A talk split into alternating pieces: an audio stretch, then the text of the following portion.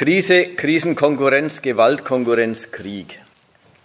Gegenstand soll sein, erstmal eine Sache, die na, ein bisschen ein Gemeinplatz der politischen Bildung ist, nämlich, dass schlimme Krisen des Kapitalismus in Kriegen enden. Das wird für den Zweiten Weltkrieg ganz ausdrücklich gesagt. Ja, die große Weltwirtschaftskrise, der Abwertungswettlauf der Nationen danach, das hätte eben zum Zweiten Weltkrieg geführt. Es geht darum, zu beurteilen, was dran ist und was nicht dran ist an dieser Theorie, sagen wir mal, an dieser Theorie, was dran ist und was nicht dran ist und das im Lichte der aktuellen Ereignisse sich mal den Zusammenhang vorzunehmen. Denn wenn man den Zusammenhang ganz äußerlich nimmt, scheint er sich im Jahr 2014 richtiggehend zu bestätigen.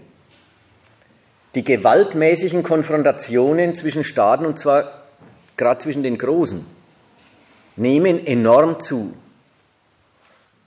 Die Geschichte äh, zwischen Japan und den ganzen anderen äh, ostasiatischen, also Anrainern des ostasiatischen, der, der, des ostchinesischen Meeres und China sind bis an die Grenze von Kanonenbootpolitik und äh, die fahren mit, mit, mit äh, Kriegsschiffen auf.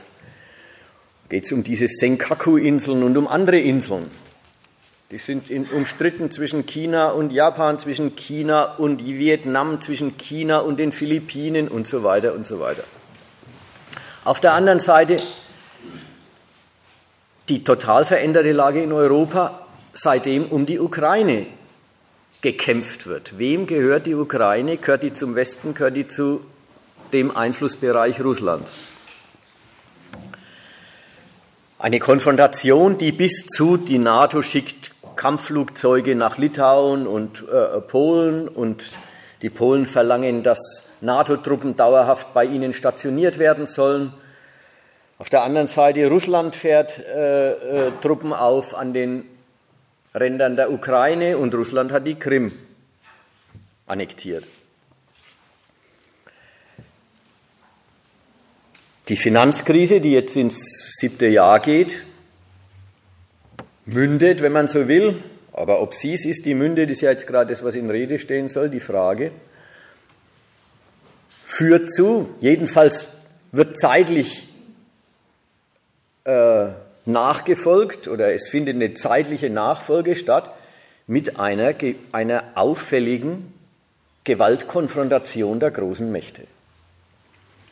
Wenn man sich jetzt umschaut, was für Erklärungen dafür so kursieren, für den Zusammenhang, muss man sagen, die sind alle ziemlich schlecht. Es gibt eigentlich, mir sind drei geläufig. Und jede der drei Erklärungen dementiert eigentlich den politischen Charakter von Krieg, den politischen Charakter der Gewalt zwischen Staaten. Jede dieser Erklärungen zum Teil ist es wie eine Verschwörungstheorie, zum Teil ist es einfach äh, albern, aber alle haben eins das gemein, dass sie einen Grund in der Logik des Staates eigentlich für, den, für die Gewalt und die Gewaltkonfrontation nicht finden. Die erste dieser Erläuterungen ist die ganz äh, brutale, die sagt, in der Krise wenn nichts geht, wenn die Arbeitslosigkeit hoch ist und die Menschen verzweifelt sind, dann lenken die Staaten mit Krieg vom inneren Nichtfunktionieren ab.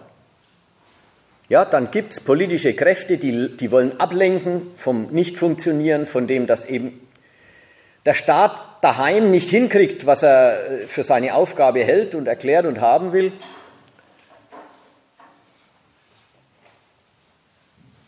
Und dafür geht er Konfrontationen mit anderen Mächten ein. Das ist insofern sehr brutal, als einfach der, die Meinung tatsächlich also wer die vertritt, hat sie, offenbar jemanden einleuchtet, dass Staaten Krieg bloß wegen äh, quasi einer guten Stimmung daheim machen. Es stimmt's ja, dass nationalistische Bürger sich von außenpolitischen Konfrontationen durchaus von ihren persönlichen Nöten ablenken lassen. Trotzdem ist es vollkommen verkehrt zu meinen, außenpolitische Konfrontationen hätten gar keinen Zweck in sich. Es ging gar nicht um Außenpolitik, sondern es ging darum, daheim ja einen Stimmungswandel der äh, missgelaunten, wegen Krise missgelaunten Bürger herbeizuführen. Das ist die eine Weise, einen Zusammenhang herzustellen, der aber selber gleich die Objektivität von Militärkonfrontation und Krieg leugnet. Die kennt er gar nicht. Sondern die Erklärung ist gleich bei tja, Beeinflussung der Stimmung, Manipulation der Meinungen. Und das muss man den Staaten erstmal schon zugute halten. Bloß um daheim die Stimmung zu heben, entfachen sie dann doch keinen Weltenbrand. Die andere Theorie geht so, in der Krise geht kein Geschäft, in der Krise wächst die Arbeitslosigkeit.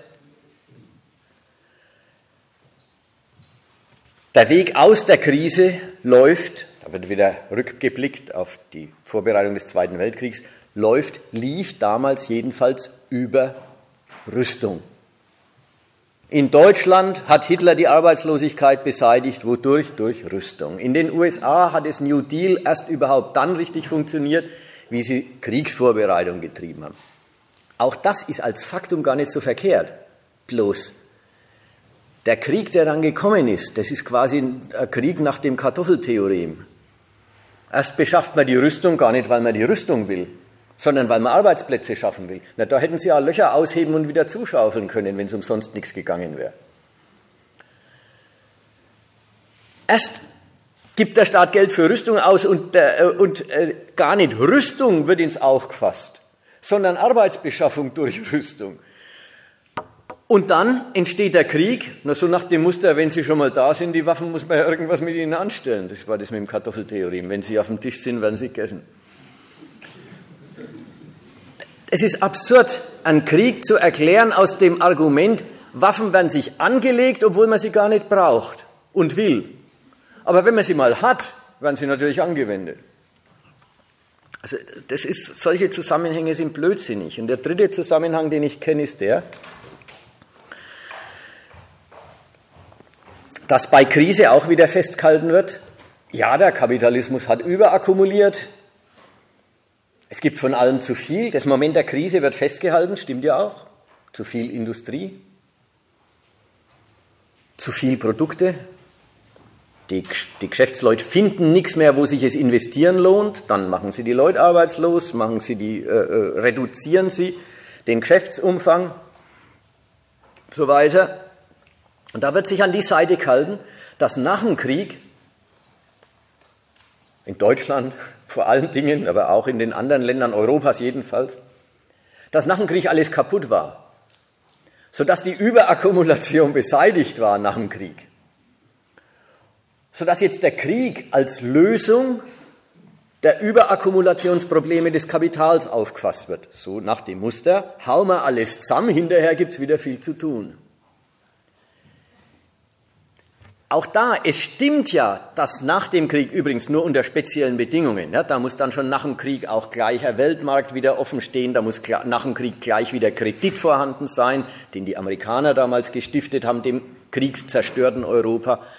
Muss schon alles, also selbstverständlich ist nach einem ruinösen Krieg nicht, äh, dass es dann gleich wieder aufwärts geht. Es kann schon auch gehen wie mit Karthago, dass erst mal tausend Jahre nichts mehr ist dort. Also so selbstverständlich ist der Zusammenhang erstmal gar nicht. Zweitens, jetzt ist er in Europa tatsächlich eingetreten, mag sein. Nach dem Krieg war ein großer Aufschwung. Dennoch ist es grundverkehrt, den Krieg aus der Leistung der Zerstörungen für den Wiederaufbau abzuleiten. Erstmal, es fehlt für diesen Zweck das Subjekt. Es gibt niemanden, weder Geschäftsleute noch Staaten, die sagen, hauen wir mal alles zusammen, hinterher gibt es wieder viel zu tun. Im Gegenteil. Staaten und Geschäftsleute sind gerade angestrengt in der Krisenbewältigung damit beschäftigt, die Entwertung, die Vernichtung nationaler Potenzen zu vermeiden. Also der Standpunkt, mach mal alles kaputt, dann gibt's wieder was zu tun. Der Standpunkt, den gibt's nirgendwo, den hat niemand. Es stimmt zwar, wenn alles kaputt ist, gibt's was aufzubauen. Aber es stimmt nicht, dass es irgendwen gibt, der, der sagen oder den Standpunkt vertreten würde, damit's was aufzubauen gibt, machen wir alles kaputt. Zumal, auch das ist wichtig, Krieg hat nicht den Gehalt, machen wir mal alles kaputt. Krieg hat vor allen Dingen den Gehalt, machen wir beim Feind alles kaputt, worauf dessen Macht gründet und bei daheim möglichst gar nichts. Es war ja nicht das angestrebte Kriegsergebnis, dass Deutschland in Schutt und Asche liegt. Also gut, es sind jetzt die drei Varianten, die mir bekannt sind, wie Krieg und Krise zusammengeschlossen werden. Wie gesagt wird, ja, Krisen führen zu oder werden nachgefolgt von Kriegen. Dass die Theorien so abseitig ausfallen, ist nicht ganz zufällig, denn so offensichtlich ist der Zusammenhang, den man da als ein, als ein Gesetz kennen will, zu kennen meint. So offensichtlich ist der Zusammenhang ja auch wieder nicht. Man muss erst mal gelten lassen. Krise heißt, die privaten Geschäfte im Land gehen schlecht. Unternehmer finden wenig Geschäftsgelegenheiten, investieren nicht. Arbeitskräfte werden nicht angestellt, sind arbeitslos. Wieso überhaupt Staaten deswegen aneinander geraten sollen, ist das erste Rätsel. Das zweite Rätsel wäre, und wenn sie denn einander als Hilfsmittel für ihre Krisenbewältigung einplanen oder beanspruchen. Was nützt dann ein Streit um die Senkaku-Inseln? Und was so, sowohl im Sinn von, ja, wenn man, wenn man Hilfen, sagen wir mal, Exportgelegenheiten will, was nützt dann, was nützt dann ein Streit um die Senkaku-Inseln? Und, und rückwärts, und wenn man sie dann hat, angenommen, China hat sie, oder angenommen, Japan hat sie. Und kommt dann der Aufschwung? Irgendwie ein bisschen was dazwischen ist da schon. Also den Zusammenhang, den muss man sich erstmal erklären. Das ist nicht getan, damit dass man sagt, naja, es war doch schon mal so. So, um den Zusammenhang zu examinieren, also den zu prüfen, zu sehen, was dran ist und was nicht. Dazu äh, wollte ich mir jetzt Elemente der Krise, die wir jetzt schon sieben Jahre beobachten, und Politik der Krisenbewältigung ein bisschen vornehmen. Übrigens, alles nachlesbar im neuen Gegenstandpunkt in einem Artikel, der sich genau mit dem Thema befasst. Und da habe ich dann auch meine Überlegungen her. Also das kann man noch schriftlich haben. Erstens, die Krise und die Antwort der Staaten da kann man ruhig sagen, der Staaten, weil auf ganz grob gesagt haben die Amerikaner, die Europäer und die Japaner durchaus dasselbe gemacht. Die Krise ist ausgebrochen und war erstmal wesentlich eine Krise des Finanzsystems, der, des Kreditsektors.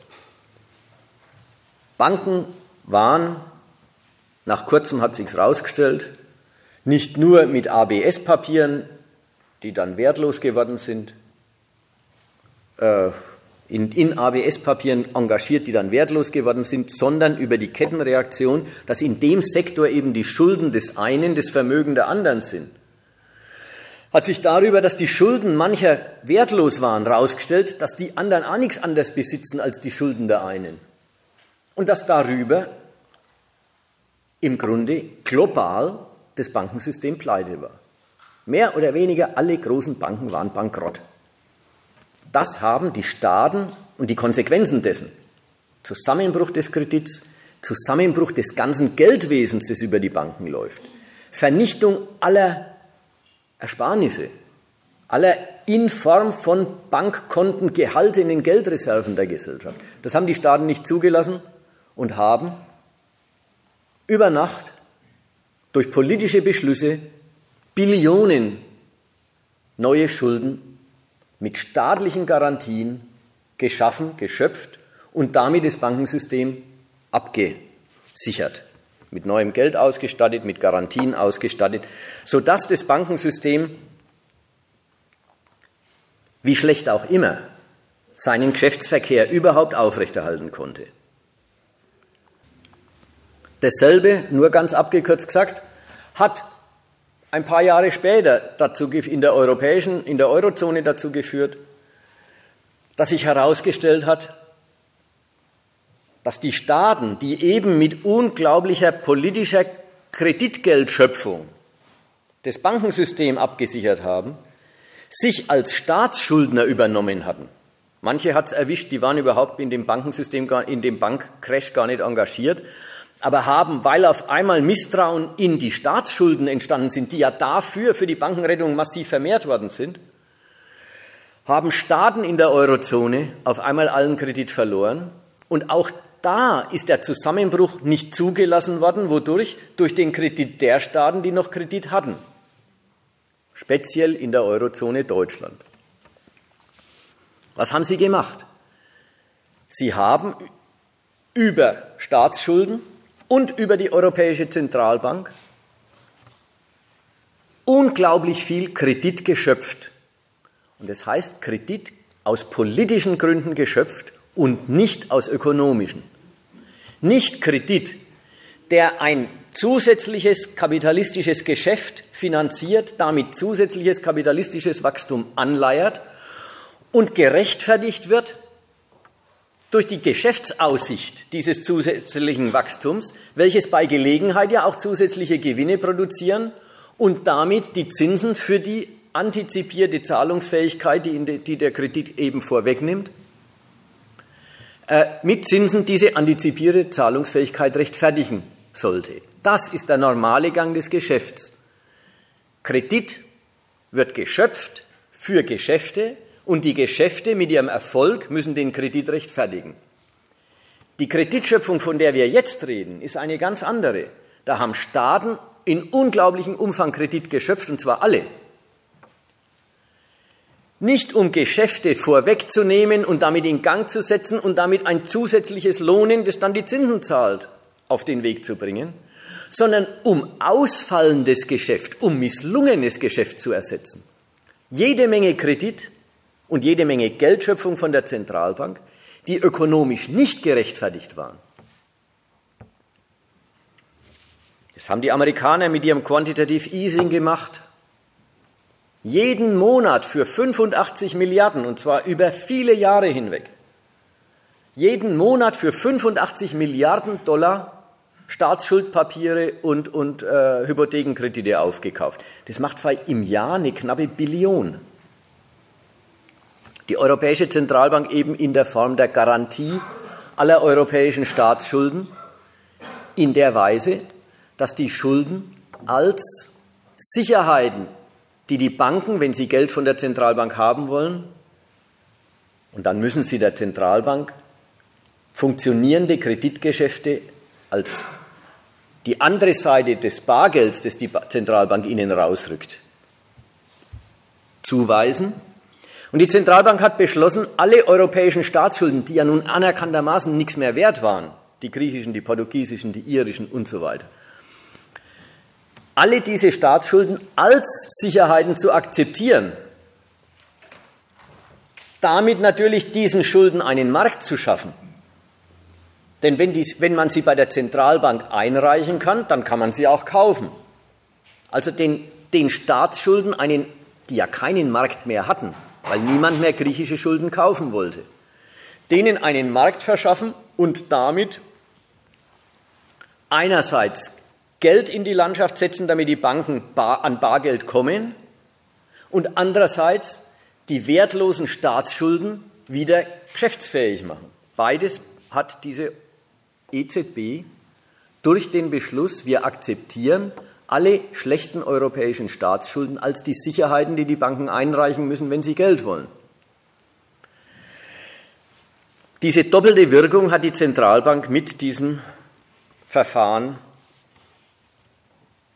sichergestellt. Dass das geht, ist schon mal ein Ausweis eines wirklich besonderen Status dieser Gelder.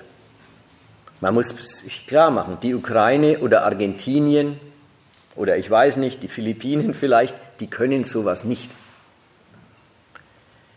Das können schon nur die Gelder von Nationen, deren Geld überall in der Welt gebraucht wird, deren Geld deswegen, weil es im Prinzip die Garantie ist, dass man damit zuverlässig kapitalistische Geschäfte machen kann.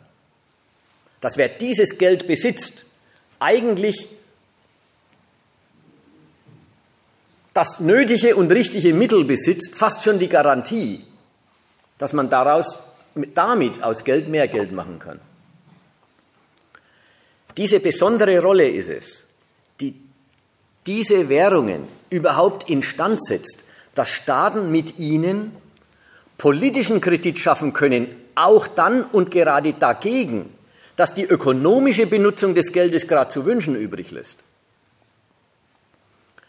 Dass die ökonomische Benutzung des Geldes, auf die es ankommt, eben ausfällt, dass das, die Geldschöpfung ein Ersatz für Geschäft und nicht die Antizipation von funktionierendem Geschäft ist. Also diese besondere Rolle des Geldes haben sie damit benutzt und beansprucht.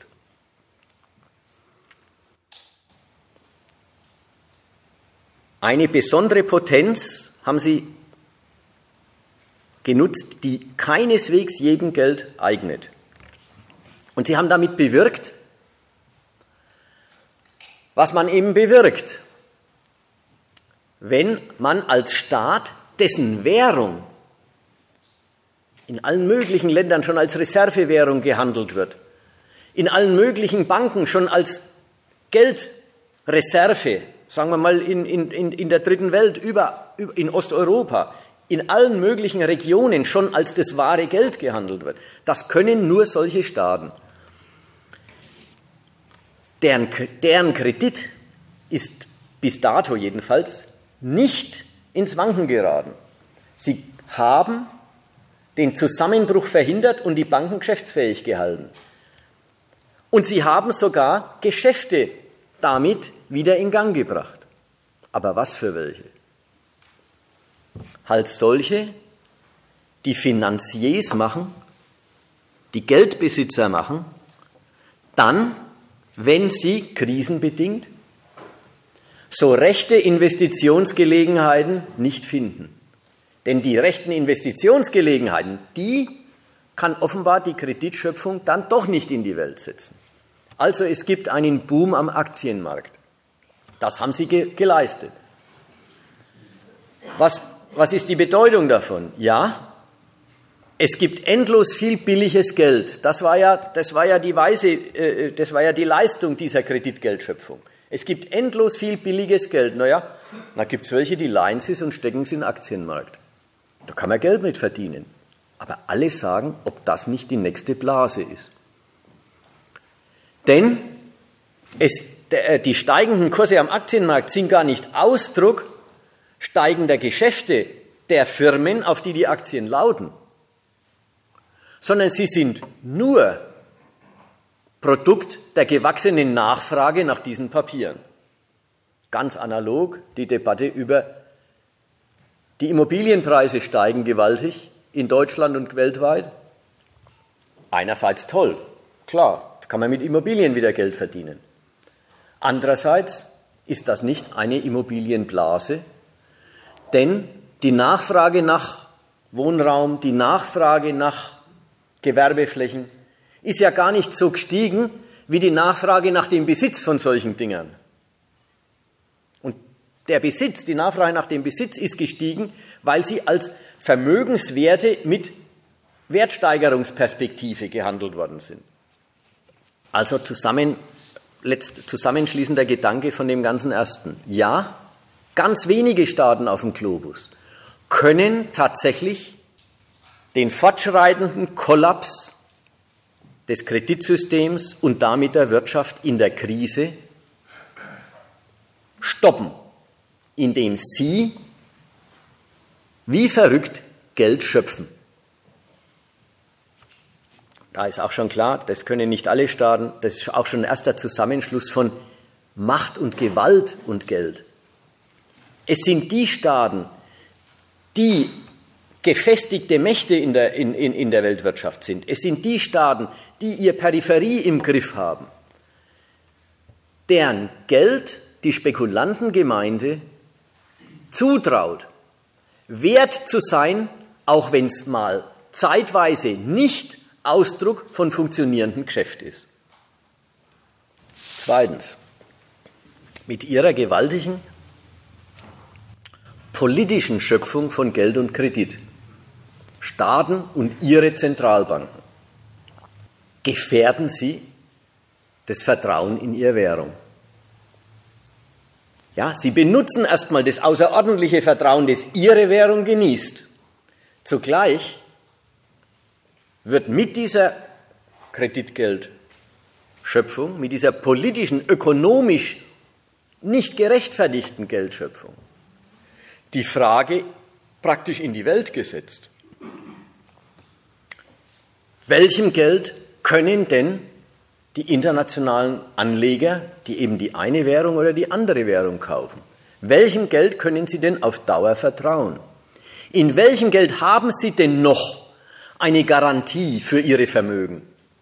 Und womöglich gar eine Garantie fürs Wachsen ihrer Vermögen? Die großen Währungen, und ich betrachte jetzt immer bloß den Euro und den Dollar im Vergleich, ich beschränke mich auf die beiden und äh, wer Lust hat und sich einlesen will, kann die Sache mit Japan und Großbritannien als die, als die beiden Unterfälle davon oder Spezialfälle äh, nachlesen in den Zeitungen. Der Stoff ist nicht so grundsätzlich anders. Und die Währungen konkurrieren ja auch bei, diese, bei den Krisenmaßnahmen gegeneinander ums Vertrauen der internationalen Anlegerwelt. Also ihr merkt, wir reden über Kapitalismus an der Stelle, aber wir reden mit keinem Wort über die Arbeitskräfte und die Ausbeutung und so. Es geht nur um die, um die Kon Konflikte innerhalb der ökonomischen Mächte. Auf der einen Seite die Investoren, die Geldbesitzer der Welt, die Geldkapitalisten, auf der anderen Seite die Staaten. Die Staaten möchten sich die Geldkapitalisten dienstbar machen, indem sie ihr Geld attraktiv für Geldanleger machen. Und die Geldanleger beurteilen die Staaten und ihre Währungen und den, den, den Schuldenstand der Nationen danach, wo sie ihr kapitalistisches Vermögen am besten aufgehoben wissen. Die Amerikaner konkurrieren auf eine eigentümliche Weise. Sie vertrauen in einer, in, also sie, wie soll man sagen, sie, sie demonstrieren Selbstvertrauen bis dort hinaus, setzen auf die Durchgesetztheit ihres Dollar als der Weltwährung, die alle brauchen, und stellen sich auf den Standpunkt, wir können davon so viel schaffen, wie wir wollen. Sie sagen der Welt, wir vermehren den Dollar jeden Monat um 85 Milliarden und wir machen das so lang, bis bei uns die Arbeitslosigkeit über, unter 6,5 Prozent sinkt. Ein Argument, das sagt, wir richten uns nach überhaupt nichts als nach unserem eigenen Bedarf.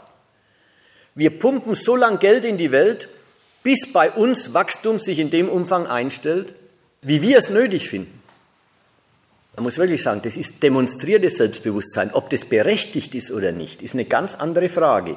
Bisher sind sie dafür nicht bestraft worden, aber das ist eine andere Frage als Sie können das ja auch wirklich endlos weitermachen.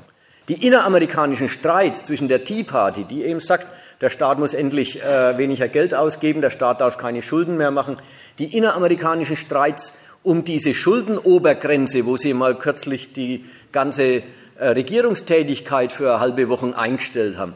Die, die Streits zeugen davon, dass es auch dort den anderen Standpunkt gibt. Den Standpunkt, im Grunde kann sich das Amerika nicht leisten.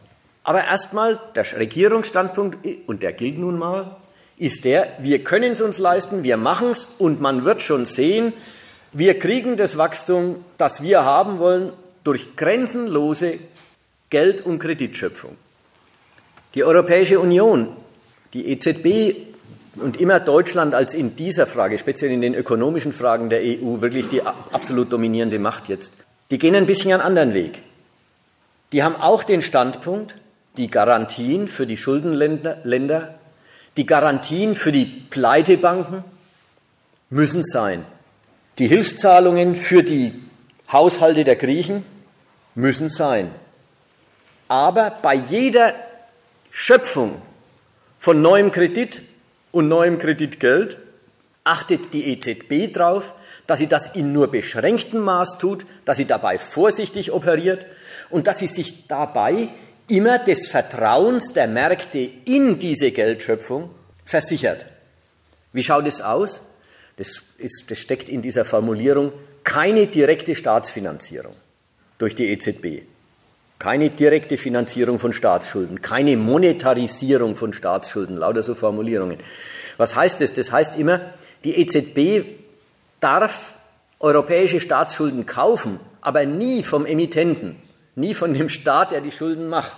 Das wäre die direkte Staatsfinanzierung. Sie darf sie kaufen, aber nur, wenn sie am freien Markt gehandelt werden und am Markt darf sie, also quasi am Sekundärmarkt, kann die EZB die kaufen. Das heißt, immer dazwischen müssen erstmal private Investoren sein, die gesagt haben, ja, sie nehmen das auch. Banken natürlich in der Regel oder, oder äh, wie heißen sie, Pensionsfonds oder irgend sowas, Versicherungen. Die EZB achtet eben bei aller Ausweitung politisch nötigen Ausweitung des Kredits immer auf die Beschränkung, immer auf Vorsicht dabei. Sie möchte der Anlegerwelt im Unterschied zu den Amerikanern, die sagen, wir brauchen auf nichts Rücksicht nehmen, wir können das grenzenlos machen, will die EZB der Anlegerwelt signalisieren, wir sind beim politischen Ausweiten des Kredits verantwortungsvoll. Wir spielen nicht Wabank. Ob das stimmt, ist die andere Frage. Auch das Argument mit keine direkte Staatsfinanzierung, ja, ja, direkte nicht. Aber wie ist es denn, wenn am freien Markt griechische Staatsschulden gehandelt werden können, deswegen, weil man sie hinterher äh, der EZB verkaufen kann? Es ist halt doch die indirekte Staatsfinanzierung durch Gelddrucken. Aber egal, jede der beiden großen Konkurrenzzentralbanken hat ihren Weg, praktisch den Unterschied zur anderen Währung, also auch die Konkurrenz gegen die andere Währung, in den eigenen Praktiken auszutragen. Die Amerikaner sagen, schaut her, wir können das alles. Der Euro ist doch dagegen mickrig. Die Euros sagen, wir haben bei allen Nöten eine solide Bewirtschaftung der Zentralbank. Unsere Zentralbank weitet ihre Bilanzsumme nicht grenzenlos aus. Im Gegenteil, wir fahren sie sogar zurück. Jede konkurriert gegen die andere. In den Methoden der krisenbedingten Kredit- und Geldschöpfung. Aber, das ist der Übergang zum nächsten Punkt, in letzter Instanz brauchen Sie und konkurrieren Sie mit einem, nämlich echten Wachstum. Sie brauchen echtes Wachstum, das Ihrer Geldschöpfung dann doch irgendwie nachträglich die ökonomische Rechtfertigung verschafft, die es nicht gegeben hat bei der Schöpfung all dieser Kreditmassen. Sie konkurrieren um die Bestätigung je ihres Geldes. Und dafür brauchen sie Wachstum. Wachstum kriegt damit äh, eine neue Bedeutung. Neue Bedeutung im Sinn von, es ist nicht mehr der selbstverständliche Zweck jedes kapitalistischen Staats. Natürlich hat man immer Wachstum, immer das Anliegen Wachstum. Denn wenn, der Staat wenn die Wirtschaft wächst und der Staat mehr Geld kassieren kann, ist es die Grundlage von allem und jedem, was der Staat Gutes tun kann. Wachstum ist nicht mehr bloß der selbstverständliche Zweck, sondern angesichts der Überstrapazierung der Währungen eine Notwendigkeit. Wachstum muss her. Und zweitens, Wachstum muss relativ her. Relativ nämlich zu anderen Amerika braucht mehr Wachstum als Europa. Europa braucht mehr Wachstum als Amerika, denn wenn schon alles unsolid ist, dann geht die Konkurrenz um die Frage, wer ist in den, unter den Unsoliden der noch relativ solideste? Der noch, welches Geld ist noch das relativ zuverlässigste? Da will ich was sagen dazu mal. Ja, ja, bitte. Das lässt sich eigentlich ganz einfach erklären, warum die USA anders das machen mit ihrem Geld als die Europäer mit ihrem Euro. Letztendlich steckt hinter dem Geld nichts anderes wie Gewalt. Und hinter US-Dollar US steckt eben Plutonium, was die Europäer in dieser Form nicht haben.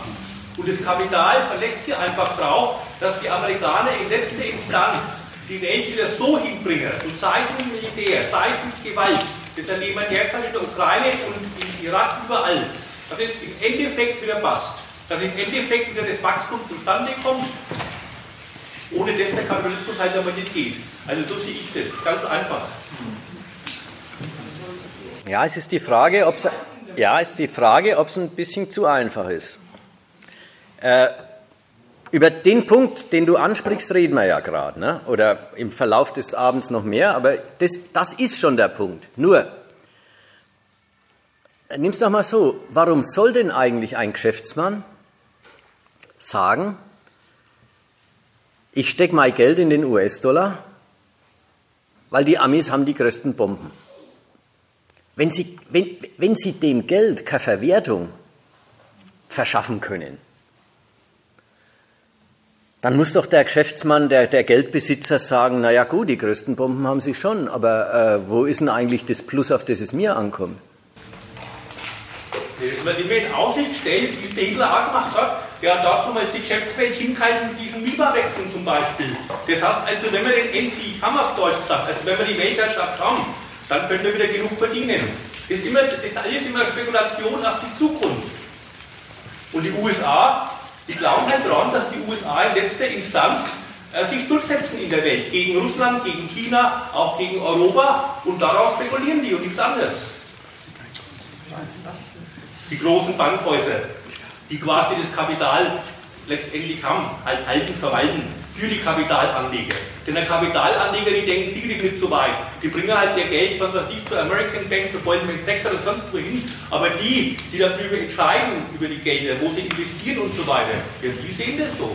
Das erschreckt auf die Zukunft. Und die USA mit ihrer militärischen Gewalt, die schaffen das irgendwie wieder, die Welt so hinzubringen, dass das wieder ein florierendes Geschäft. Indem sie die Konkurrenten beseitigen, verdrängen, sei es mit Gewalt. Zum Beispiel der Streit mit China über die Öffnung des Finanzwesens in China, ja, das ist ja nichts anderes. Das ist im Endeffekt eine Gewaltfrage, ob die Chinesen tatsächlich die Banken ihr Finanzwesen für die, für, für die USA oder für den Westen öffnen und damit neue äh, Sphären der Akkumulation eröffnen. Ja, das sind ja diese Fragen, um die es geht. Dann wäre der Geschäft da, halt auf Kosten der anderen. Ja, da bist du jetzt schon sehr nah an dem, was ich auch sagen wollte oder will noch vor mir habe eigentlich. Also das, das finde ich alles okay. Wichtig war mir noch bloß dran denken, Gewalt und Geld ist nicht gleich dasselbe. So schnell ist es auch nicht klar, dass ein Anleger sagt, er setzt auf den Staat mit den größten Bomben. Denk mal auf Russland, das ist der Staat mit den zweitgrößten Bomben. Setzen sehr wenig. Stimmt unbedingt. Zum Beispiel China. Es setzen schon auch welche drauf, ja, ja, aber im Großen und Ganzen. Vereinbarungen mit Rubel, chinesische Währung, das heißt, das Jahr wieder Angriff auf den Dollar, dass jetzt quasi Russland und China immer mehr Geschäfte, also die ganzen BRIC-Staaten, in ihrer Währung abwickeln wollen. In Rubel, in, äh, in chinesischen äh, Renminbi oder wie der da heißt. Das heißt also, das sind ja alles diese Streitfragen. Und das geht sich letztendlich bei der ganzen Geschichte. Und damit funktioniert das Prinzip der USA dann immer so, dass man beliebig die Dollars vermehren kann, ohne dass man eine entsprechende Inflation hat. Aber da hast du doch auch gerade eine andere Kalkulation dann benannt. Du hast doch gerade gesagt, die spekulieren äh, mit dem Rubel, weil sie gegen Amerika was vorhaben. Und nicht, weil sie so beeindruckt sind von den russischen Bomben. Das steckt doch dahinter, das kann man doch gar trennen. Wer sich auf dem Weltmarkt durchsetzt, ist im Endeffekt eine Gewaltfrage. Das Geld und Gewalt kann man doch gar nicht voneinander trennen, alles. Die ganzen Verträge, die da gemacht werden, das sind alles Gewaltfragen. Geld ist Privateigentum und ist ohne Gewalt einfach nicht zu haben. Und hinter jeder Währung steckt Gewalt. Hinter der einen mehr, hinter der anderen weniger. Das ist, pass auf, das ist, äh, das, du musst zwei Sachen dabei unterscheiden. Der, der Hauptsatz, den du sagst, Geld, das ist die Macht des Eigentums, das ist ohne Gewalt gar nicht zu haben, ist richtig. Aber das ist ein ganz prinzipieller Satz. Der gilt auch fürs Geld in Nigeria oder fürs Geld in Togo. Die haben keine Mittel, um, um, um um, um diese. Doch, daheim haben sie auch das Mittel, das Eigentum zu schützen und damit die Bürger auf den Gebrauch von Geld zu verpflichten. Ob ihr Geld was wert ist, ist mit dem Grundsatz, mit der Grundsatzauskunft. Geld beruht auf Eigentum und Eigentum ist ohne Gewalt nicht zu haben. Ob und wie viel das Geld wert ist, wie viel das Geld im internationalen Vergleich als Verwertungsgarantie, als Garantie, dass es auch mehr wird, taugt.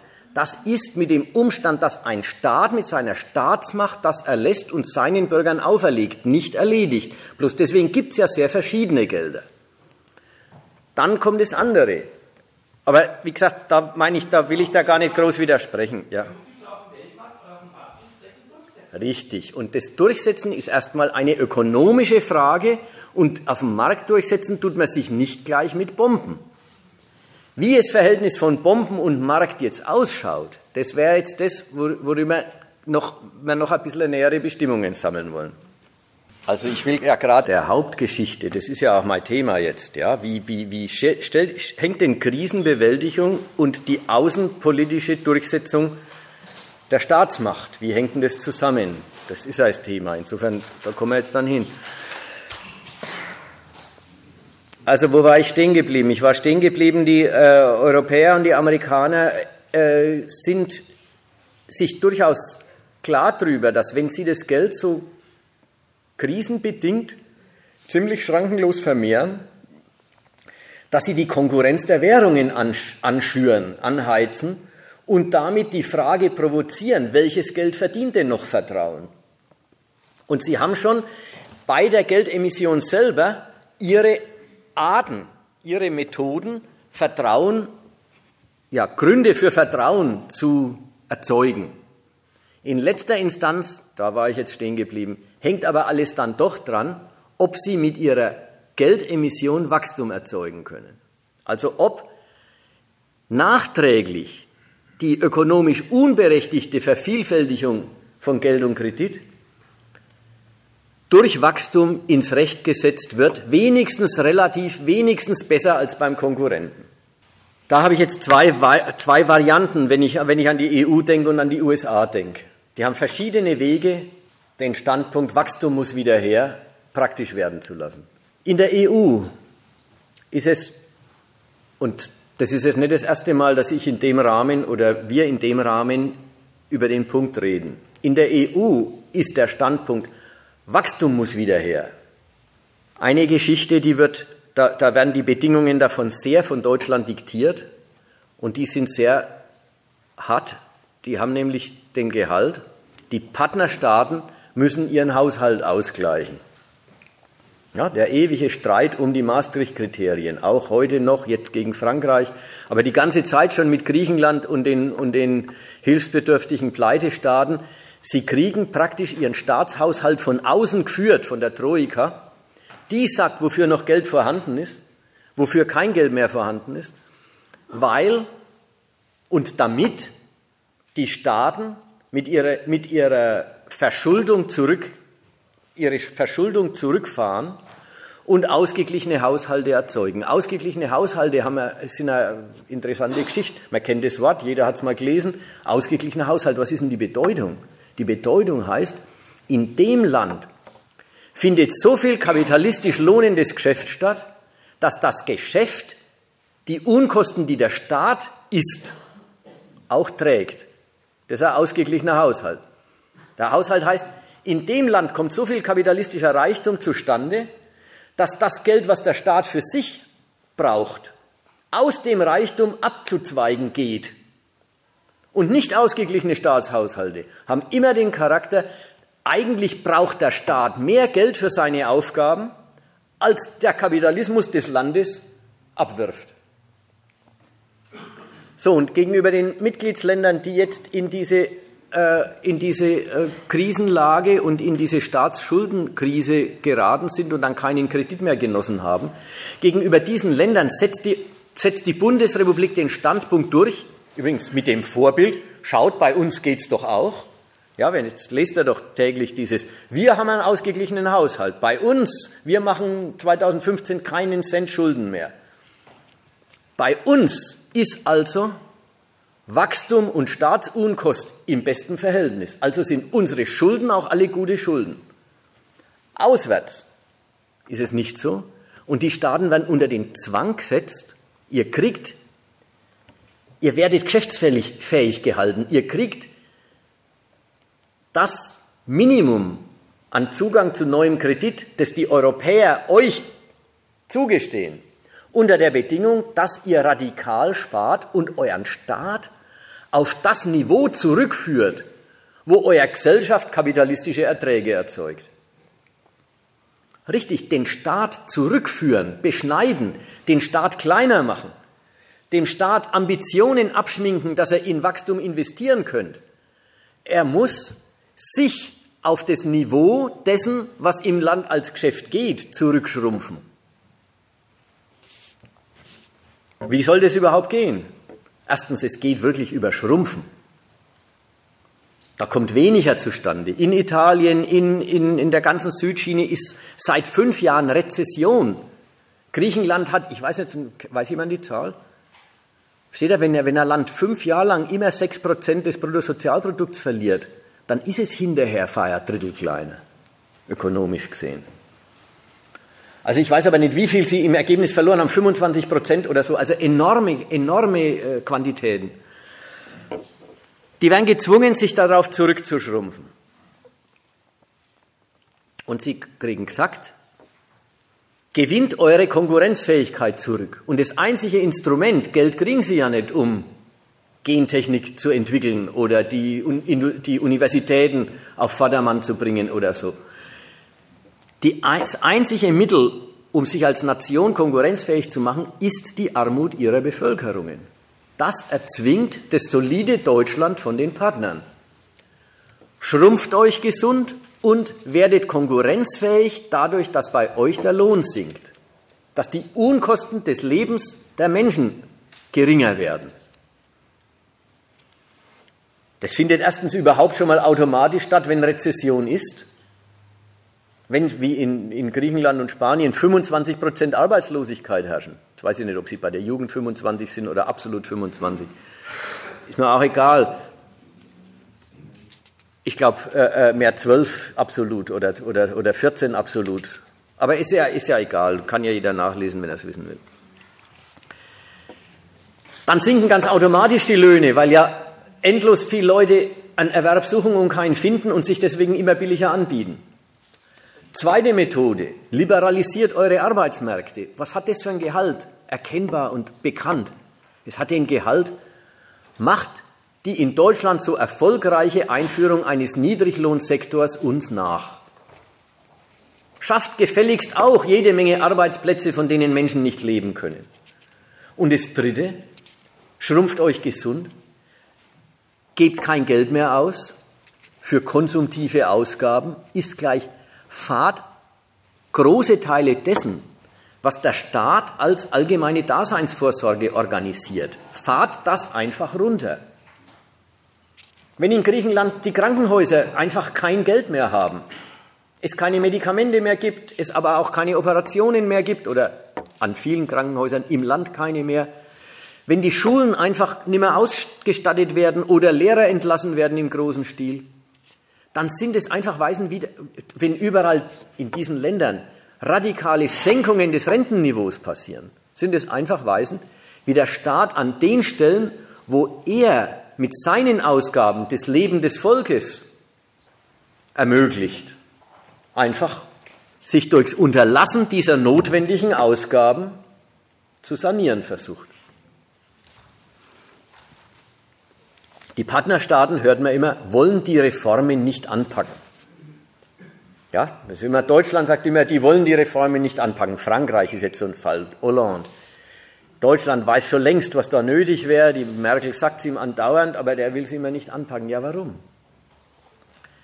Weil gesund schrumpfen für einen Staat überhaupt keine positive Option ist. Das ist ja, er wird kleiner. Er wird weniger, er hat weniger Geschäftstätigkeit. Er hat weniger potente Kapitale. Was vom Standpunkt des Euro aus die Reduktion der Nachbarländer als Belastungen für den Eurokredit Nämlich sie sind mit ihren Schulden fragwürdige Kredite und machen damit das, belasten damit das Vertrauen in den Euro. Was vom Standpunkt des Euro aus vielleicht zweckmäßig ist, ist vom Standpunkt Frankreichs, Italiens, Spaniens gar nicht zweckmäßig. Und deswegen zögern die Regierungen nicht, nicht unbedingt, weil sie so, so äh, selber sozial denken und da Rücksichten üben wollen, sondern weil sie Zweifel haben, ob die sozialen Grausamkeiten überhaupt nützlich sind für ihre Länder. Und wenn Sie das nicht sehen, dann äh, finden Sie den Selbstmord einer Regierungspartei, und das ist es natürlich, wenn Sie das durchsetzen, die nächste Wahl gewinnt man dann nicht, dann finden Sie den Selbstmord einer Regierungspartei auch nicht so attraktiv. Schauen wir auf die andere Methode der, der Konkurrenz.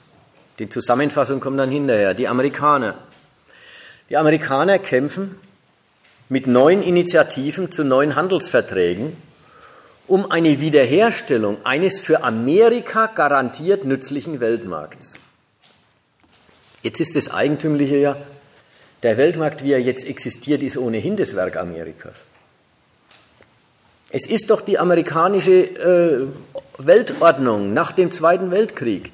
Freihandel, GATT, Meistbegünstigungsklausel,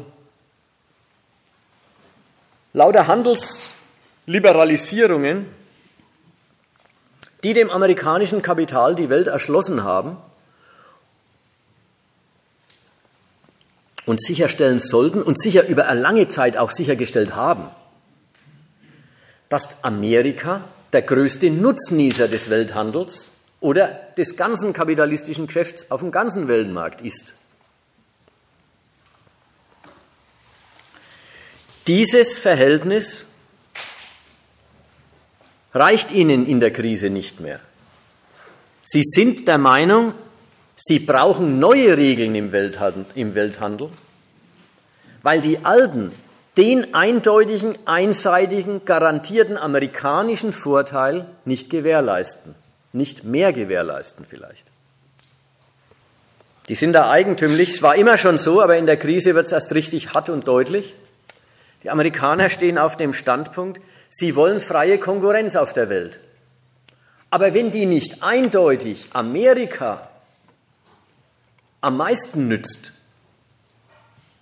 dann ist die freie Konkurrenz entweder unfrei oder unfertig. Auf jeden Fall, dann ist es, das ist nicht die freie Konkurrenz, die sie wollen. Jetzt gibt es einen bilateralen Anlauf. Bilateraler Anlauf ist deswegen interessant zu erwähnen, weil es ja seit 10, 15 Jahren, seitdem es die WTO gibt, immer neue Anläufe gibt, ein, das multilaterale Handelssystem fortzuschreiben. Das heißt, neue Handelsregelungen, weitere Liberalisierungen auf Basis all dessen, was da schon existiert,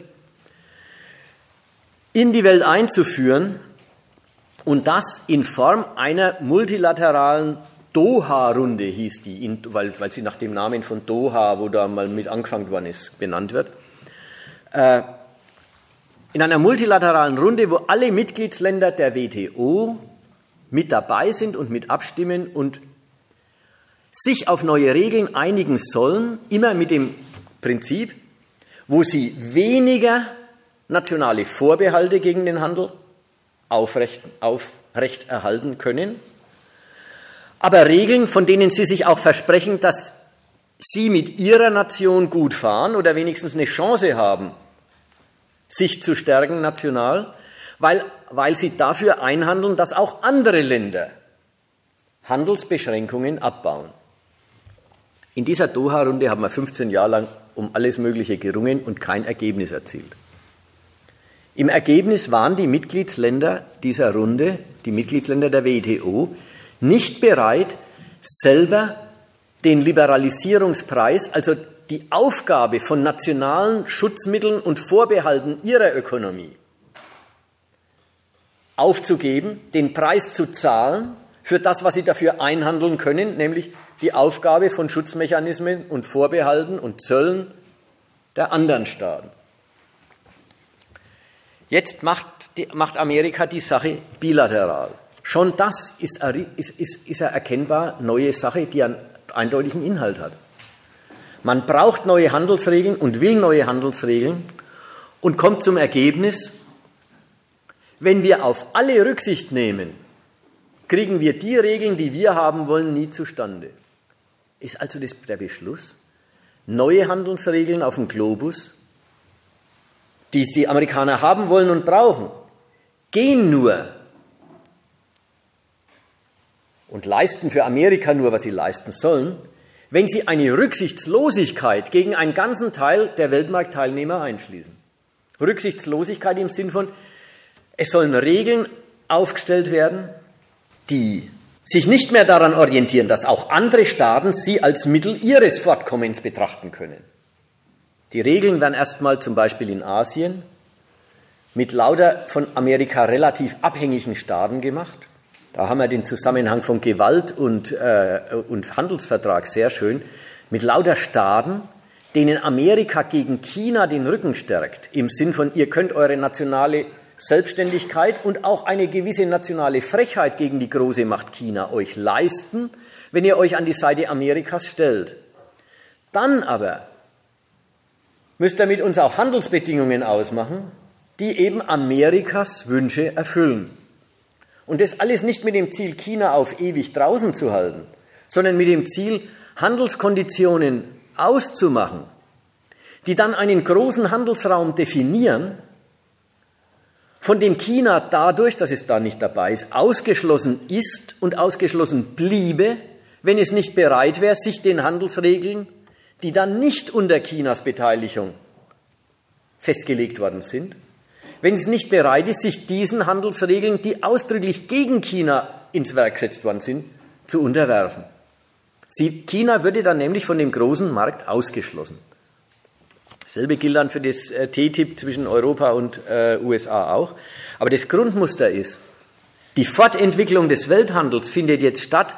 Amerika macht mit Staaten, mit denen es der Meinung ist, mit denen komme ich zu dem Ziel, das ich haben will, Regeln aus, um andere Staaten von dieser Geregeltheit, von diesem Markt dann auszuschließen und sie zu zwingen, sich den Marktregeln zu unterwerfen die ohne ihr Zustimmung und zum Teil ausdrücklich gegen deren nationalen Bedarf ins Werk gesetzt worden sind.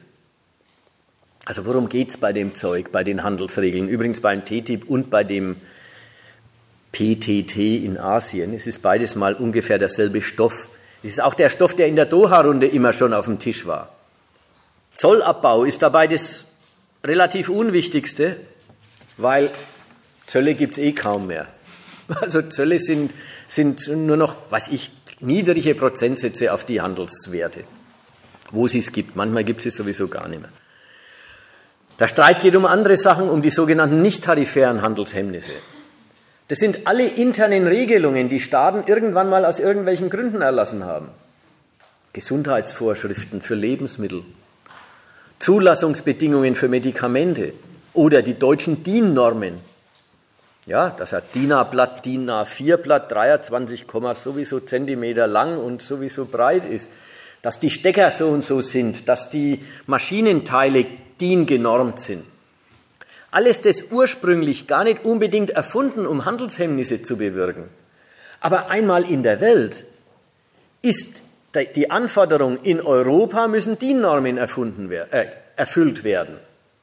In Europa müssen europäische Zulassungsbedingungen für Arzneimittel eingehalten werden, etc.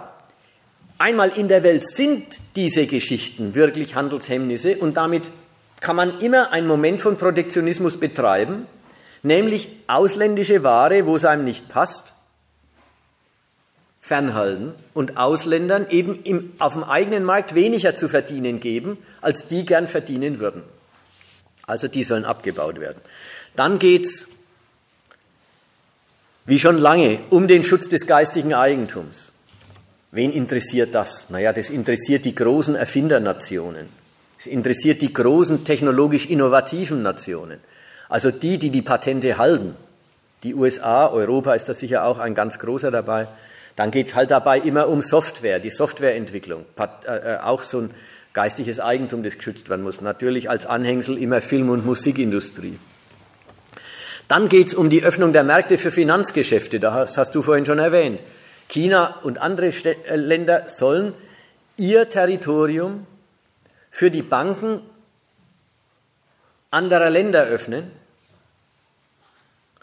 Und schließlich geht es um das Verbot von Subventionen und die Forderung, Nationen müssten Staatsaufträge international ausschreiben. Ja? Dass der Staat selber ein großer Verbraucher ist, dass der selber viel Wirtschaft ermöglicht dadurch, dass er Geld ausgibt, dass er Schulen baut, dass er Straßen baut, dass er Kasernen baut. Das ist immer ein Moment von nationaler Wirtschaftspolitik, nationaler, natürlich nationaler Förderung nationaler Champions. Denen verschafft man die Aufträge. Und jetzt ist die Forderung, Staaten sollen gefälligst alle Staatsaufträge nicht mehr national vergeben dürfen, sondern sie sollen unterschreiben, dass sie sie international ausschreiben müssen und dem günstigsten Anbieter den Zuschlag geben müssen. Was ist es alles? Dasselbe gilt für das äh, äh, europäisch-amerikanische Abkommen auch. Es hat alles den Grundgehalt, alle Nationen sollen die politischen Schranken, die sie für den Welthandel aufrichten, um ihn zum Mittel ihrer Nation zu machen. Alle Nationen sollen diese Schranken aufgeben. Amerika gibt seine dafür auch auf. In der Gewissheit, das Land mit dem stärksten Kapital, mit den größten Konzernen, mit den technologisch fortgeschrittensten Firmen, das Land mit der größten Forschungskapazität und Innovationskraft, das gewinnt natürlich die liberalisierte Konkurrenz. Also das Grundmuster ist, alles wegräumen, alle nationalen Vorbehalte wegräumen, damit das Kapital, und die Amerikaner meinen, das wäre ihrs. Übrigens die Europäer, wenn, die Amerikaner, wenn sie mit den Amerikanern in so einen Handelsvertrag einwilligen, meinen, das wäre ihrs. Jedenfalls Handels, Vorbehalte wegräumen hat immer den Charakter freie Bahn für den konkurrenzfähigsten. Und das heißt, nationaler Nutzen für die Nation mit dem konkurrenzfähigsten, größten, technologisch fortgeschrittensten Kapital. Das wollen die Amerikaner erreichen und dazu wollen sie andere Nationen verpflichten, ihre Vorbehalte, mit denen die Staaten ja sicherstellen wollen, dass auch sie was haben vom Handel diese Vorbehalte wegzuräumen, aufzugeben und eben die Türen weit aufzumachen für die unbehinderte und radikalisierte Konkurrenz internationaler Firmen.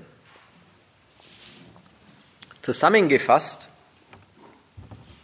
ist es alles, und das betrifft jetzt dann das, äh, Europä das, den Vertrag mit Europa genauso wie den mit, äh, mit Asien, ist es alles in diesem interessanten Ansatz, man möchte ein internationales Investitionsschutzabkommen, Amerika möchte es haben, zwischen allen möglichen Partnern äh, abschließen. Ein Investitionsschutzabkommen, in dem Privatfirmen gegen die Regierungen ihrer Gastländer klagen dürfen, wenn diese Regierungen durch Gesetzesänderungen in irgendeiner Weise die Geschäftsperspektiven eines Auslandskapitals behindern, beschädigen, beschneiden. Das ist eine lustige Geschichte, weil es hat eigentlich den Grundcharakter, die Staaten sollen unterschreiben, dass sie ihre formelle Hoheit gegenüber dem Kapital aufgeben. Erstmal ist doch der Staat die politische Macht, die das Eigentum lizenziert, die das Eigentum schafft, schützt und damit überm Kapital steht. Im Sinn von auch bis hin zur Enteignung ist der Staat der Souverän gegenüber der Privatmacht, die er lizenziert, die er ermächtigt und eben im Rahmen seiner Gesetzesordnung zu, zu seiner Betätigung freisetzt. Und dieses Verhältnis soll formell in diesem Investitionsschutzabkommen umgekehrt werden. Staaten müssen sich vor den Rechten internationalen Kapitals rechtfertigen. Sie müssen aufgeben, dass Sie die Hoheit über das Kapital haben und müssen unterschreiben oder sollen unterschreiben, sollen sich da ja selber frei, aus freien Stücken erstmal dafür interessieren. Sie sollen sich zum Akteur dessen machen, dass sie sich vor einem internationalen Gremium, irgendeinem Schiedsgericht in internationalen, davor recht für ihr Gesetzgebung rechtfertigen müssen, wenn sie irgendeiner Firma nicht passen. Das ist eine schöne Umkehrung und ein, schöne, ein schöner Widerspruch ist es, dass Staaten sich glatt darauf einlassen. Also wenn die Europäische Union und die Amerikaner miteinander in diese Verhandlungen treten, dann ist es ja nicht so, dass die Europäische Union einfach als abhängige Größe sich alles bieten lassen muss, was Amerika will. Nein, die meinen, sie handeln sich damit, dass Amerika sich so einem Schiedsgericht unterstellt, so viel Vorteile für Europa ein, dass Europa gar nicht die Nachteile fürchten muss, die es eingeht, wenn es sich selber so einem Schiedsgericht unterstellt. Das enorm Widersprüchliche eines solchen Verfahrens. Staaten räumen immer mehr von den Vorbehalten weg und jetzt sogar ihr gesetzliche Souveränität über die Privatfirmen geben sie auf. Aber nicht, weil sie sich aufgeben wollen, sondern weil sie darin ein Mittel der Durchsetzung ihrer nationalen Wirtschaft gegen die anderen sehen. So ein widersprüchliches äh, äh, äh, Konstrukt kommt natürlich nur zustande, also zwischen Europa und USA, weil es sich gegen Dritte richtet. Der, der Widerspruch für sich, der ist genauso viel Grund, es nicht zu machen, als es zu machen. Und in dem Widerspruch sind ja alle nationalen Debatten auch befangen. In Deutschland, in Europa gibt es die Debatte, dieses, dieses TTIP ist doch äh, des Teufels. Da gibt das Land äh, seine Souveränität über die Wirtschaft auf. Und noch die letzten populären Fassungen. Chlorhühnchen, äh, i. Uns graust's vor Chlorhühnchen, ja. Uns graust's vor Genmais und so Zeug. Hormonrinder. Noch die letzten äh, äh, Konkretisierungen, die, die da so kursieren fürs Volk und die populär geworden sind, sind Formeln für, da gibt unser Land eine von ihm ausgeübte Kontrolle über, in dem Fall, die Lebensmittel auf. Und das kann doch nicht gut sein. Übrigens, die Menschen kümmern sich gar nicht um die Frage, ob Chlorhühner eigentlich wirklich schlecht sind. Ob irgendwer schon am Chlorhuhn sich verschluckt hat. Das ist ihnen gar nicht wichtig. Da sind sie ganz schnell dabei, dass bei uns Chlorhühnchen verboten, also in, in Chlorbädern desinfizierte, getötete Hühner, ja, das ist der Gehalt. Das Chlorhuhn, man muss nicht das Chlor essen, sondern man muss äh, das Huhn wird gereinigt, wird desinfiziert in einem Chlorbad. Und das ist in den USA erlaubt und bei uns bis dato nicht. Und da, es geht jetzt darum, ob das auch bei so einer Handelsliberalisierung mit unterschrieben wird. Und da ist jetzt bloß der Punkt, die wirkliche Frage, ob das hygienisch oder unhygienisch ist, ob das gesundheitsschädlich ist oder nicht, die, die kommt gar nicht groß vor. Da steht, dass es eine europäische Regelung für Lebensmittel ist und dass die aus der Hand gegeben werden soll ist eigentlich die große Botschaft und damit steht es für die Bedenken, die in den USA übrigens von Kritikern des Vertrags genauso geäußert werden. Aber beides zeugt eben davon, dass die Widersprüche von so einem Vertrag, Staaten geben alles auf, womit sie den Nutzen des internationalen Handels für ihre Nation politisch sicherstellen. Damit sie sich damit erkaufen, dass es die andere Nation auch tut, im Vertrauen darauf, dann gewinnt unser Kapital. Das, diese widersprüchliche Konstruktion, die geht bloß auf, weil sie sich gegen Dritte richtet. Und das hat die, die deutsche Kanzlerin äh, äh, auch aus, deutlich ausgesprochen. Damit haben wir, die Amerikaner und die Europäer, Gelegenheit, vielleicht sogar mit dem Ton nochmal, vielleicht ein letztes Mal, weil dann kommt China und Indien und so weiter und dann geht in zehn Jahren geht es vielleicht gar nicht mehr.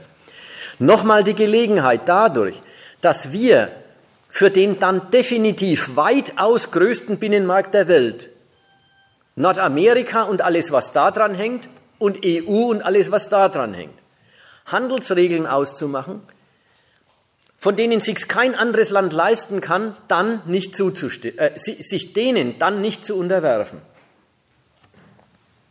Also der Welt, die Standards des internationalen Geschäftsverkehrs vorzudiktieren. Das ist die Vorstellung dieses, äh, dieses Vertrags. Ob er zustande kommt wegen seinem Widerspruch, ist es bis dato ganz ungeklärt. Es kommt auch jetzt erstmal gar nicht darauf an. Es kommt darauf an, woran die rumoperieren. Die Deutschen mit ihrem Kommando in Europa. Alle Staaten müssen sich der Haushaltssanierung unterziehen und müssen dieses Gesundschrumpfen sich antun, damit Europa wieder echtes, nicht, Kredit, nicht bloß kreditfinanziertes Wachstum kriegt und damit den Euro untermauert und als Weltgeld festmacht. Und die USA, wir müssen die ganze Welt handelspolitisch neu organisieren, damit der Weltmarkt wieder ein Garant amerikanischen Konkurrenzerfolgs wird. Beide Seiten haben einen gemeinsamen Gedanken damit. Die Krise lässt sich für sie bloß lösen, wenn sie mit politischen Mitteln Wachstumsgelegenheiten erschließen. Und da haben wir jetzt den Zusammenhang, den ersten Zusammenhang mit der Gewalt oder den Zusammenhang mit der Gewalt. Und ob ihnen das gelingt, hängt von der Durchsetzungsfähigkeit gegenüber anderen Staaten ab. Ob die Rettung des Euro gelingt, die Etablierung des Euro als Weltgeld oder die Verteidigung des Weltgeldstatus, den der Euro jetzt schon hat, hängt davon ab, ob die deutsche Macht reicht, die Euro-Staaten diesem Kommando zu unterwerfen. Ob die Amerikaner den Weltmarkt noch einmal zum einseitigen Mittel der USA herrichten können,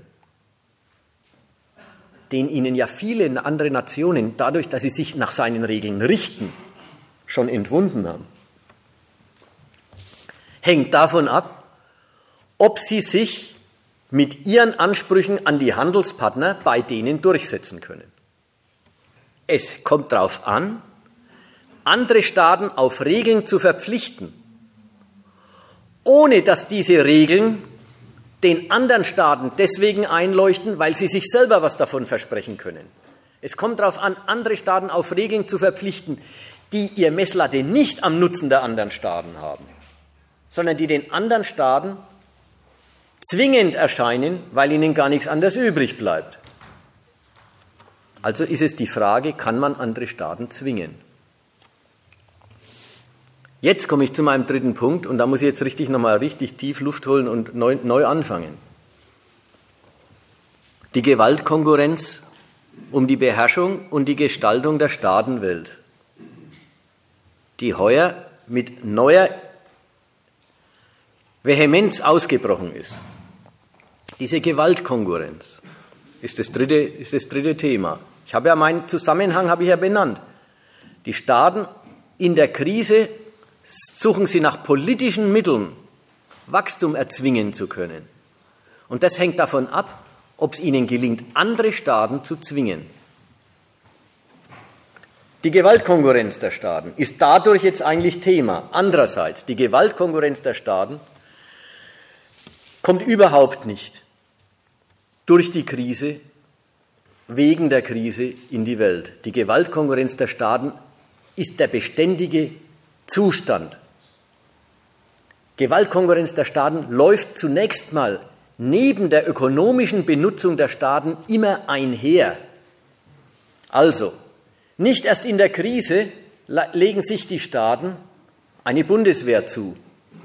Nein, die gibt es die ganze Zeit. Und da rüstet man auch. Und die benutzt man auch.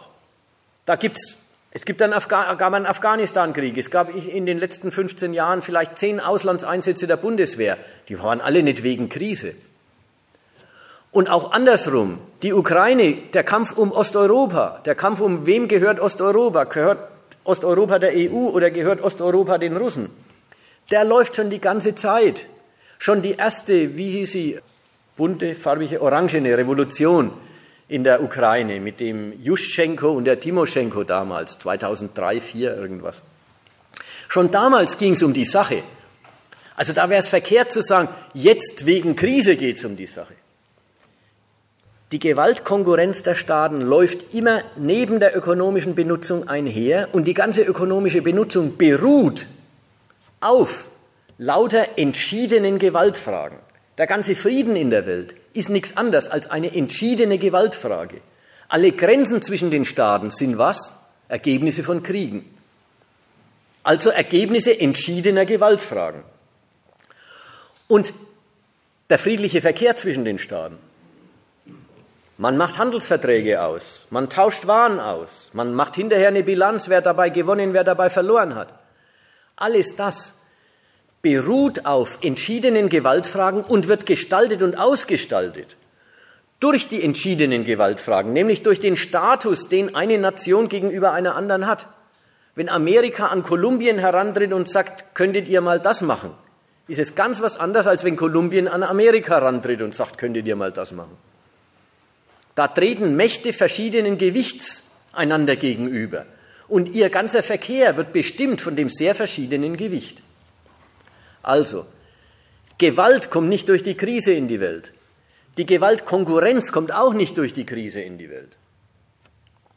Der Zusammenhang hat nur einen Punkt. Der Punkt heißt, in der Krise und durch die Methoden der Krisenbewältigung kommen die großen Mächte drauf, sie müssen sich nächstens viel mehr durchsetzen als die ganze Zeit. Sie betrachten rückblickend den Frieden, den sie gehalten oder nicht gehalten haben, als Sie haben viel zu viel zugelassen. Wie schaut jetzt die Gewaltkonkurrenz aus, gerade zwischen den Großen? Meine ich jetzt ein bisschen konzentriert Europa, USA. Zwischen den großen Mächten, die ja, nicht, die ja bis dato und bis auf weiteres auf jeden Fall nicht aufeinander schießen.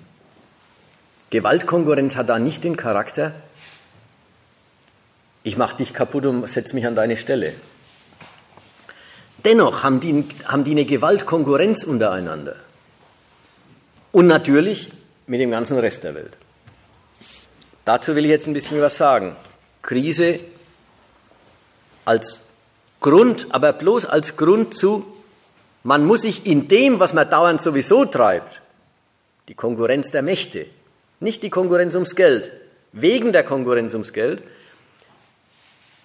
sind sie in der Konkurrenz der Mächte zum Schluss gekommen, sie müssen sich entschiedener durchsetzen. Und jetzt reden wir ein bisschen über die Konkurrenz der Mächte, gerade dieser Großen untereinander. Ich steuere zu auf das Beispiel Ukraine, aber ich will das heute nicht als heute ist Ukraine dran, sondern bloß als Stoff für das Grund, Grundmuster, das ich zeigen will, ausbreiten. Die Gewaltordnung der USA beruht seit 1945 nicht darin, dass sie alle Länder erobern und die Souveräne dort, die Staatschefs, die Staatsmächte, abschaffen und sie zu einer Provinz von sich erklären. Nein, Amerika beherrscht eine Welt selbstständiger Staaten. Die Selbstständigkeit soll nie weg. Sie sollen bloß alle immer so ihre Staatszwecke verfolgen dass sie zur amerikanischen Welt passen und ein Beitrag zu amerikanischer Ordnung und zu amerikanischer Macht sind. Wie, wie übt Amerika diese Gewalt aus?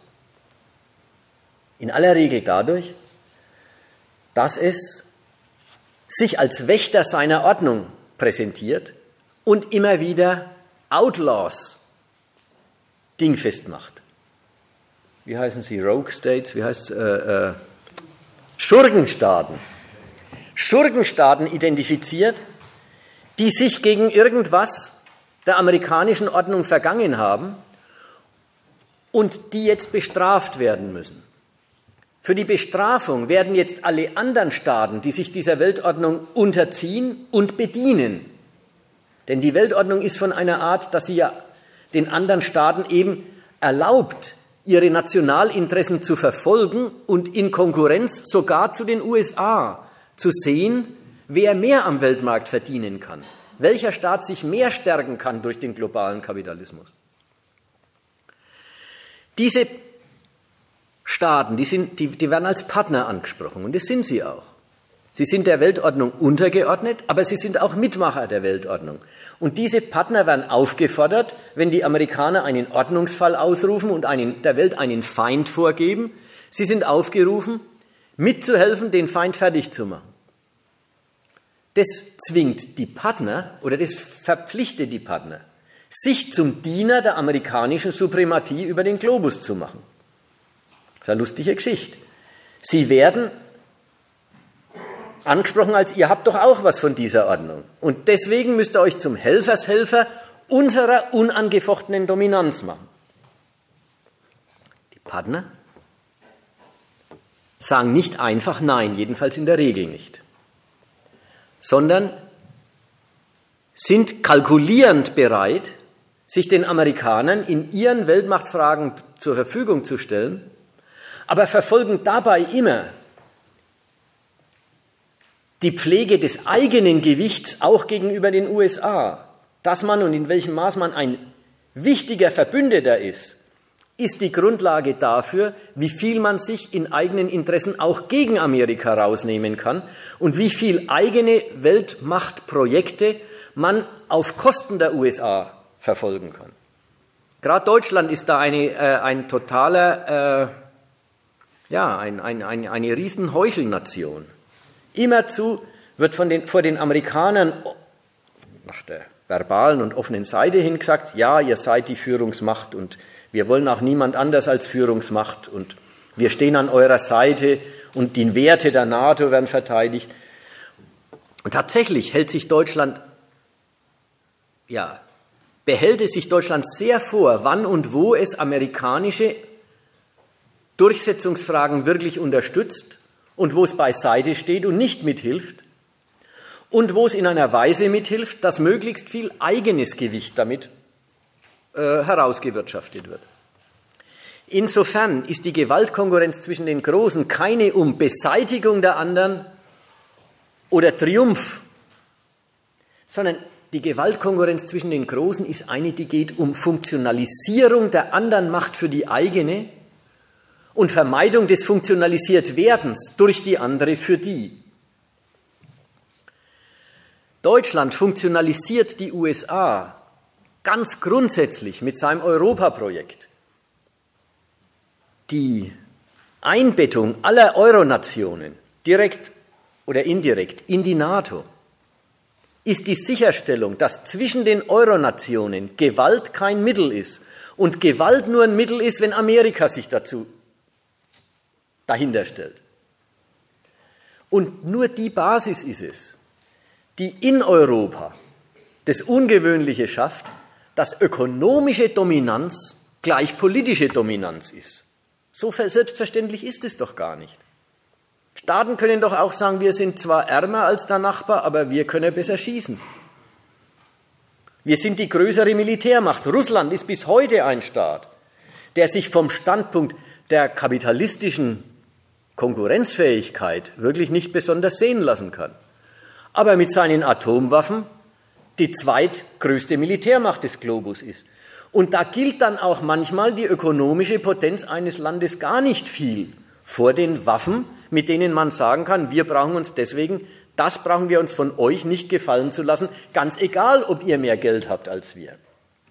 Dass in Europa zwischen den europäischen Bündnispartnern, zwischen den EU-Staaten nur die ökonomische Dominanz zählt und die militärische Potenz gar nicht. Altes Leiden Frankreichs. Frankreichs hätte immer gern Europa eine militärische Dimension zu geben und dann wäre es als Atommacht und als ewig schon kriegsfähiger Staat von einem ganz anderen Gewicht in der EU, als es jetzt ist, mit der Unterordnung der ganzen EU unter die NATO und auf der Basis der Gewaltlosigkeit des Verkehrs unter den Euro-Staaten unter der ökonomischen Dominanz der Bundesrepublik.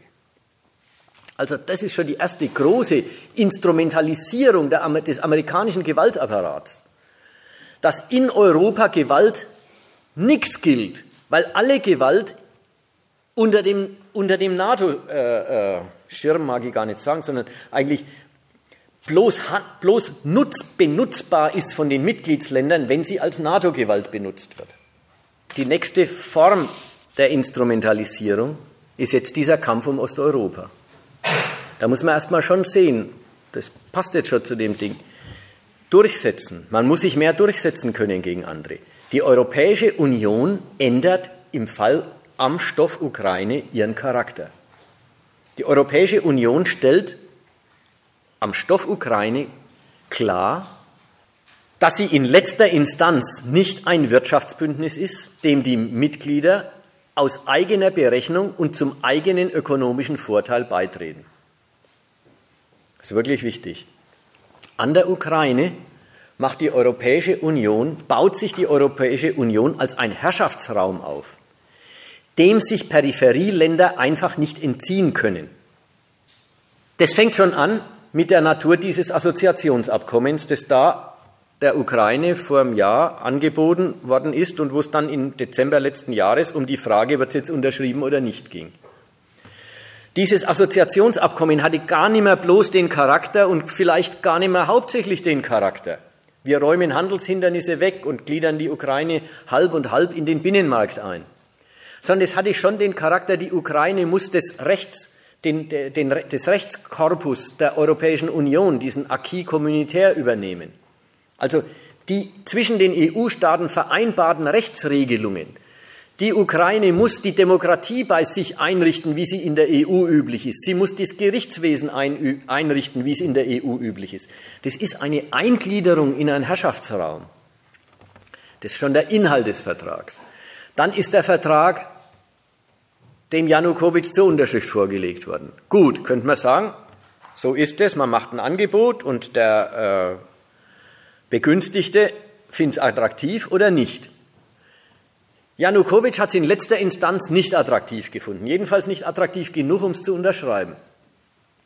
Hat die EU nicht gesagt, naja, schön, war ja auch bloß ein Angebot, wir sind ja auf eure Freiwilligkeit angewiesen. Sondern die EU hat gesagt, dann stürzen wir dich. Sie haben sich zum Promotor und Motor eines Volksaufstands gegen die Regierung gemacht. Sie haben die Spaltung, die es im Land schon die ganze Zeit gegeben hat, geschürt. Sie haben sich hinter die Aufständischen gestellt, sie haben denen den Rücken gestärkt und ihnen eine Perspektive gegeben. Übrigens alles, was Sie jetzt bei den Russen bemerken, wie viel dran hängt, ob so ein Aufstand was taugt oder nicht, wie viel, wie viel Perspektive er von außen kriegt. Alles, was Sie bei den Russen bemerken und bei den Russen als Einmischung und Unrecht und Imperialismus denunzieren, alles das haben Sie selber im Fall Ukraine gemacht. Wenn der Staat nicht unterschreibt, dann schaffen wir uns einen anderen ukrainischen Staat. Muss man sich mal vorstellen. Das ist nicht mehr ein Wirtschaftsbündnis, sondern das ist ein, ein Machtblock, der sagt, wir beanspruchen die Ukraine und wir können sie destabilisieren, wenn sie sich dem von sich aus nicht fügt. Dann schaffen sie den Umsturz, dann verlangen sie von Russland, es soll die gekippten Machtverhältnisse anerkennen und sich ansonsten raushalten. Auch das. Das hat nichts mehr zu tun mit einem Wirtschaftsbündnis im Sinn von, die, die Mitglieder sind aus eigenen Stücken dabei, sondern sie schaffen sich den ukrainischen Staat, den sie wollen, und von dem erklären, und dann erklären sie sich zur Schutzmacht genau dieses ihres Geschöpfs gegen Russland. Man verdrängt Russland aus Osteuropa und führt wirklich einen geopolitischen Kampf um die Reichweite europäischer Macht. Das ist schon, das ist nicht nur die Sache, sondern das ist immer auch ein Signal. Ein Signal an den Rest der Welt, kalkuliert mit der EU in Zukunft nicht einfach als Wirtschaftsmacht, sondern als Macht. Und zwar nach innen, äh, nach außen wie nach innen. Auch nach innen hat es den Charakter. Wenn jetzt die Freiwilligkeit der Mitgliedsländer oder der assoziierten Staaten gar nicht mehr die Basis des Mitmachens ist, dann heißt es auch für Rumänien und Bulgarien und sonstige kleinere Mitgliedsländer der EU, dass in der EU sein eine Geschichte ist, die hängt nicht mehr davon ab, ob die Regierung Lust dazu hat. Ob die Regierung des einzelnen Mitgliedslands das vorteilhaft findet. Das war jetzt, die EU stellt sich wirklich inzwischen als Macht auf und ändert damit ihren Charakter und verlangt von der Welt, diesen neuen Status zu akzeptieren. Jetzt kommt die zweite Abteilung, die jetzt wieder zurückführt in die Machtkonkurrenz, die Europa mit Amerika hat. Das russische Njet Nein, das lassen die Russen nicht einfach mit sich machen. Die Übernahme der Ukraine, die ja ungefähr nach demselben Muster verlaufen ist wie die, äh, die Übernahme der Krim, die ja ungefähr nach demselben Muster verlaufen ist wie die Über Übernahme der ganzen Ukraine von der EU-Seite aus. Ja, man zettelt einen Volksaufstand gegen die existierende Regierung an, kriegt Mehrheiten der dort wohnenden Menschen für ein Plädoyer, wir wollen zu Russland gehören und 0, nix äh, äh, beschließt Russland, ja, diesem Antrag geben wir statt. Russland hat Nein gesagt und hat damit die Methode der friedlichen Eroberung, einer Eroberung, die gar kein Militär braucht, weil sie mit den Mitteln der ökonomischen Abhängigkeit Staaten in ihrer Peripherie ohnehin schon von sich abhängig machen konnte. Russland hat der Methode der friedlichen Eroberung, na quasi die Methode der friedlichen Eroberung, äh, eine Grenze gezogen. Der, dieser Methode äh, eine Grenze gesetzt, gesagt, okay, okay, das geht jetzt nicht mehr. Die Europäische Union hat nicht gesagt, na gut, dann ziehen wir uns eben zurück, sondern die hat gesagt, dann muss es eben anders gehen. Zunächst bewirkt dieses russische Njet eine totale, unmittelbare Machtkonfrontation zwischen der EU, die Anspruch auf die Ukraine erhebt, und zwar auf die ganze, einschließlich der Krim, und Russland, das diesen Machtanspruch zurückweist und einen eigenen Machtanspruch über Teile Osteuropas aufrechterhält, erstens über die Krim total und was die Ostukraine betrifft, äh, tja, so als Druckmittel mindestens. Das führt die Hochstapelei der Europäischen Union erstmal auf ihr Grundlage zurück. Wenn Russland mit seiner Militärmacht Nein sagt, dann ist Europa als Weltmacht, die den Russen Paroli bieten kann, nur so viel wert, wie die NATO und damit Amerika dahinter steht. Dass sie nicht den Rückzug antreten, sondern sagen, dann geht es eben anders, verweist sie auf die Rückendeckung durch die Amis, blamiert den eigenständigen Imperialismus der EU als Maulheldentum, dass, man, dass sich die ja bloß leisten können, weil sie die Amis im Rücken haben. So, der erste Schritt. Amerika benutzt diesen Zustand jetzt für seine Machterweiterung. Nämlich, wenn ihr Europäer die Rückendeckung durch Amerika und die ganze NATO braucht, dann übernehmen auch wir das Kommando, die Amis. Und wir gestalten die Krise jetzt zu einer Sache, die zu einer gezielten Dauerkonfrontation mit Russland führt, welche euch Europäer zwingt, wieder zu einer Bündnisdisziplin gegenüber Amerika zurückzukehren die ihr längst verlassen habt. Wenn, in Europa, wenn Europa in einem kalten Krieg gefangen ist, dann ist für alternative imperialistische Projekte der EU einen eigenen, auch antiamerikanisch organisierten Machtbereich aufzurichten kein Platz mehr. Das ist der amerikanische Standpunkt. Deswegen sind die Amerikaner in der Ukraine-Krise jetzt die totalen Scharfmacher. Sie stellen sich hinter die Radikalinskis in Kiew, die kein Arrangement mit den Russen suchen, ermuntern Sie wirklich dazu, jede Vereinbarung zu kippen, zurückzuweisen. Das war jetzt die letzten Tage erst wieder das Thema. Da hat die Europäische Union zusammen mit Russland und der Ukraine und den Separatisten einen Waffenstillstand ausgehandelt. Und es ging um die Frage, wird er jetzt verlängert? Und die haben sich offenbar auch auf eine Verlängerung schon vollständig geeinigt. Und dann hat Amerika wieder den, diesem, wie heißt der, Poroschenko jetzt, der neue Mann, hat gesagt, ihr braucht euch an das nicht zu halten. Wir stehen hinter euch. Und da hat er gesagt, wir schießen wieder. Jetzt findet der Kampf statt, um von der Europäischen Union her, um eine Begrenzung der Konfrontation, weil es die Verteidigung der eigenen imperialistischen Machtausweitung ist. Und von den Amerikanern her um eine Nichtbegrenzung der Konfrontation, weil es die Erzwingung von Bündnisdisziplin und die Unterordnung der Partner ist. Und an der Stelle stehen die jetzt in ihrem Ringen um die Ukraine. Jeden zweiten Tag, also die Kanzlerin telefoniert doch laufend mit Putin, andauernd. Man merkt das, es ist übrigens ungewöhnlich, ne, wenn man sagt, das ist ein Feind. Der, der will was, das ist unvereinbar mit uns, unserem, und es ist ja unvereinbar. Dann laufen mit ihm telefonieren und beständig darauf bestehen, es muss doch vereinbar sein.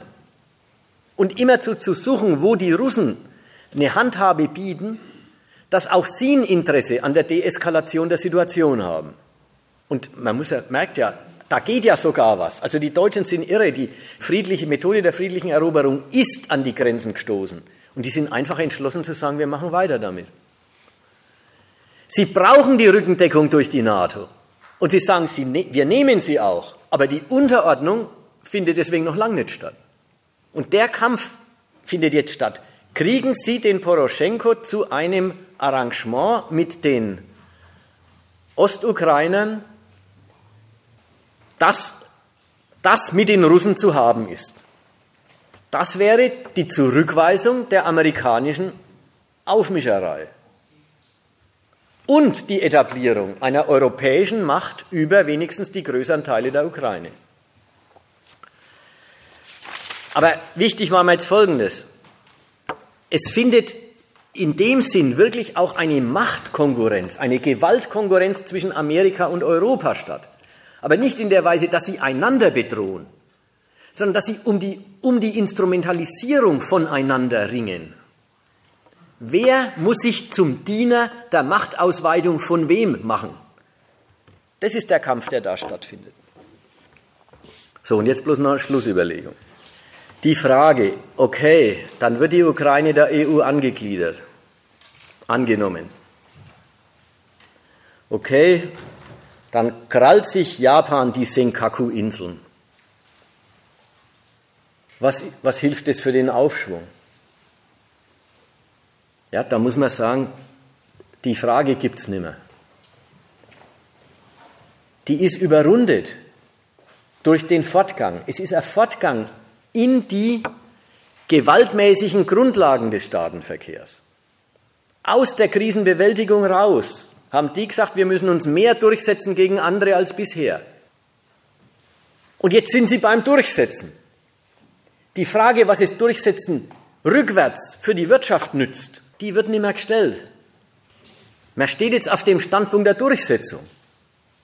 Vielleicht ist da noch ein Hinweis drauf, dass die Europäer, nicht nur die, Amia auch, aber die Europäer im Verhältnis zu Russland ihre Wir äh, äh, über Wirtschaftssanktionen nachdenken und übrigens auch längst schon welche gemacht haben, aber halt so, welche von denen Sie immer sagen, die sind noch gar nicht richtig. Äh, dass Sie über Wirtschaftssanktionen nachdenken, das ist eigentlich der Übergang dieser Standpunkte. Die Wirtschaftsbeziehungen pflegt man, um an dem anderen Staat zu verdienen.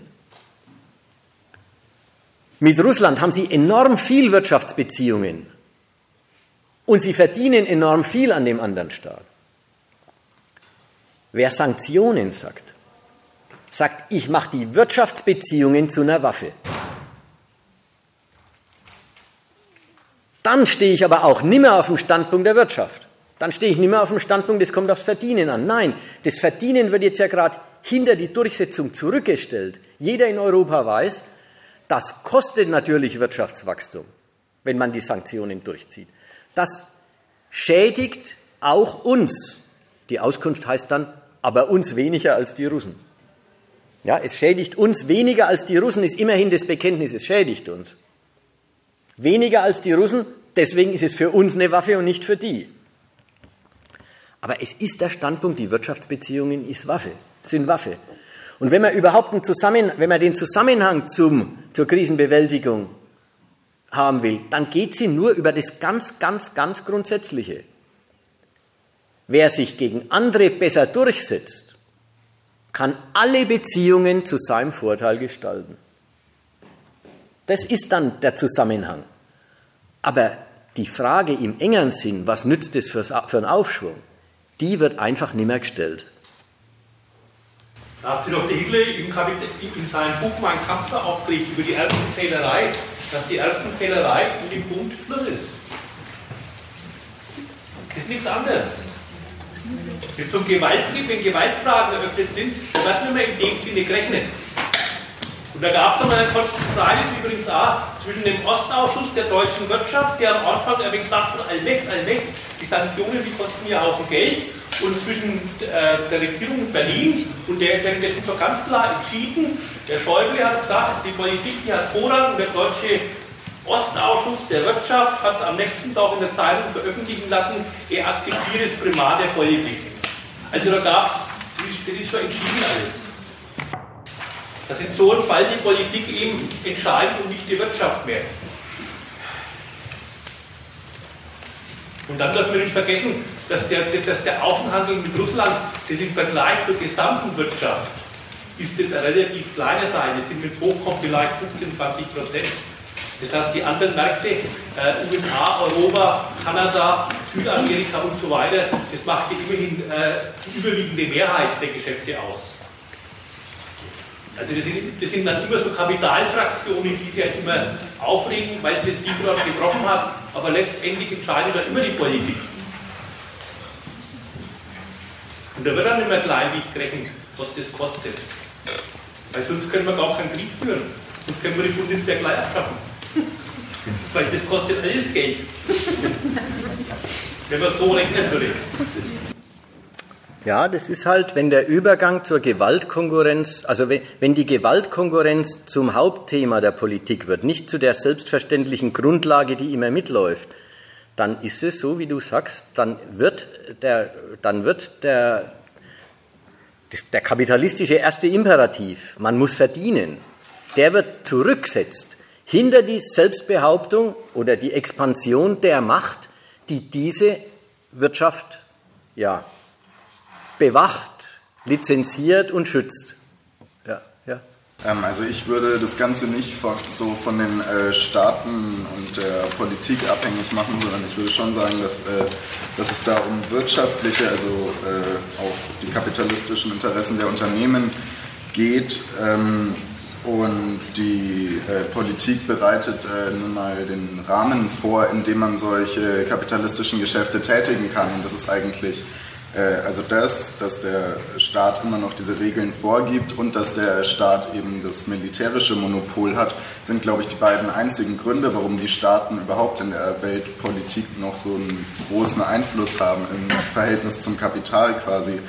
Und ähm, ich würde jetzt auch nicht sagen, dass die Staaten unbedingt nationale Interessen vertreten, also zumindest die meisten nicht, ähm, sondern dass die überwiegend kapitalistische Interessen vertreten und ähm, ja, warum kommt es dann zu Krieg? Also es ist eben so, dass weil die Staaten ja immer noch die Macht haben, bestimmte Regeln und äh, ja, Gesetze zu erlassen, dass das halt manchmal dem Profitstreben im Weg steht. Äh, früher ähm, während dem Kalten Krieg war es halt so, dass die Staaten dann äh, sozialistisch waren und deswegen äh, ihren Markt protektioniert haben. Und heute ist es halt so, dass dann in den Staaten einfach Chaos herrscht oder irgendein Gottesstaat wie jetzt äh, im Nahen Osten und dass deswegen der äh, Handel und äh, äh, der Profit behindert ist.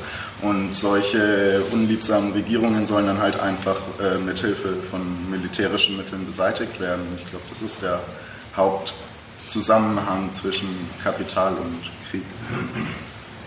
Also man, man, merkt es auch, wenn man sich anschaut, wo Krieg geführt wurde, da kann man sich verschiedene äh, Karten anschauen. Halt äh, eigentlich alle Staaten, wo die NATO Krieg geführt hat, äh, waren zum Beispiel kein Mitglied in der World Trade Organization oder so.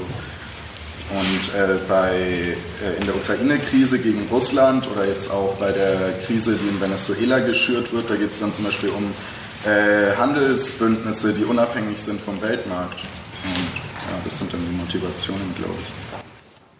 Ähm, können wir noch ein bisschen was für tun, dass wir den, die, die Stellungnahme noch ein bisschen klarer rausarbeiten, noch immer, immer drüber reden? Was, was soll die These sein? Ich habe zwei Sachen mir merken können, ja. Äh, Staaten vertreten nicht die nationalen Interessen, sondern kapitalistische Interessen, war eine Opposition in der, in der Auskunft. Und das andere war, äh, Kriege finden statt von den kapitalistischen Staaten her gegen Staaten, die entweder den Kapitalismus nicht zulassen, das war die ganze Ostblocklage in der Kalten Kriegszeit, die sozialistischen Staaten, oder Staaten, wo Chaos herrscht oder wo ein Gottesstaat ist. Ja, weil die eben auch den Kapitalismus behindern. Ja. Es ist halt aus kapitalistischer Sicht nicht, äh, nicht produktiv, so ein Staat. Also die, ähm, die Kapitalisten wollen halt in anderen Weltregionen hauptsächlich äh, die, ähm, das erreichen, was sie für ihre kapitalistische Produktion brauchen, zum Beispiel Rohstoffe, jetzt Öl oder aber auch zum Beispiel billige Arbeitskräfte. Und das geht dann halt auch über äh, freie Konkurrenz. Also frei in Anführungszeichen. Nee, nee, keine Anführungszeichen. Ist schon frei. ähm, ich, muss, äh, ich will nochmal nicht direkt widersprechen, sondern ich will noch ein bisschen rumbohren, ja? Äh, was sagst du zu Folgendem? Also erstmal, ich stimme da natürlich zu, was die damalige Ostblocklage betrifft. Ja, da hat sich, wie war es, ein Drittel der Erde ist rot, hieß es, ein Drittel des Globus der kapitalistischen Nutzung erstmal prinzipiell entzogen und dann übrigens partiell zugelassen. Also die haben ja Gas, Erdgasröhrengeschäft ist ja auch mit der Sowjetunion gelaufen. Die, mit der DDR hat die Bundesrepublik jede Menge Handel gehabt, was jetzt immer Thema ist. Ikea hat seine äh, Sachen von dort bezogen und, und so weiter und so weiter. Wurscht. Äh, okay, ein Grund der Feindschaft. Aber was sagst du zum Beispiel zu dem Krieg, den die Amerikaner gegen Saddam Hussein geführt haben? Das Öl hätte der ihnen gern weiterverkauft und der war prima Stabilitätsgarantie für, guten, für einen guten Ölhandel. Im Gegenteil, alle Stabilität haben die Amerikaner kaputt gemacht mit ihrem Krieg. Jetzt ist Chaos. Vorher war kein Chaos. Warum haben die gegen Saddam Hussein einen Krieg gemacht? Ein Handelshindernis war der nicht. Noch nicht, aber ich glaube schon, dass die Angst hatten, dass der äh, eventuell irgendwann nicht mehr auf die Amerikaner angewiesen ist. Nee, das, es kommt, das Problem ist folgendes, du, du, siehst, du siehst nicht die, oder, oder du, du fasst nicht ins Auge, dass es neben der ökonomischen Benutzung die Gewaltkonkurrenz als ihr Grundlage gibt. Saddam Hussein hat, was die ökonomische Benutzung betrifft, überhaupt nichts verkehrt gemacht. Aber er wollte sich als Staat stärken, indem er Kuwait krallt. Jetzt sagen, jetzt sagen die Amerikaner, der ist dabei, die Rolle des untergeordneten und dadurch kontrollierbaren Ölstaats zu verlassen. Der will tatsächlich eine Regionalmacht aus eigener Machtvollkommenheit werden. Und an der Stelle sagen sie, wer hier was wird und wer hier nichts wird, das sagen wir. Nicht, weil der Saddam Hussein so viel schlimmer wäre als zum Beispiel die Iraner gleich hinter der Grenze oder die Saudis auf der anderen Seite. Nicht, weil er als Handelspartner irgendwas, äh, als Handelsmacht irgendwie ein Problem geworden wäre, sondern weil er als Macht ein Problem geworden wäre. Und das ist wichtig, das ins Auge zu fassen. Jetzt denk mal die andere Seite, die heutige Lage. Russland hat ja seinen Systemwechsel hinter sich gebracht. Russland ist der Staat, der kapitalistisch geworden ist, der sich in den Weltmarkt einklinken will und einklingt, der sein Gas verkauft, der ja, und so weiter und so weiter, alles egal. Was stört denn an dem eigentlich noch? Dass er machtmäßig nicht wirklich untergeordnet ist, das stört. Deswegen will man diese Macht nach Kräften kleiner machen. Sie, sie auf, ein, auf ein Niveau bringen, wo sie auch nicht anders kann, als sich unterzuordnen unter die von anderen gesetzten Weltmarktregeln, unter die von anderen gesetzte Gewaltordnung des Globus. Deswegen, ja, diese Einkreisungspolitik bei Georgien wird äh, äh, an dem alten Raum der Sowjetunion rumgeknapst. Bei äh, äh, die, die ganzen Ostblock-Verbündeten sind schon in der NATO inzwischen, also die, die sogenannten Ostblockstaaten, Polen, Tschechien, Slowakei. Jetzt der engere Raum der Sowjetunion, die Ukraine, also mit Kernland der Sowjetunion wird darum gekämpft, ist Russland wegzunehmen. Und der Ami-Präsident sagt eigentlich schon das Stichwort. Russland ist eine Regionalmacht, die aus Schwäche handelt und nicht aus Stärke. Das ist die Nichtanerkennung als zweite Atommacht. Das ist der Beschluss, ihr seid nicht, ihr seid nicht die von uns zu respektierende, militärisch unüberwindliche zweite Macht, sondern ihr seid eine Regionalmacht.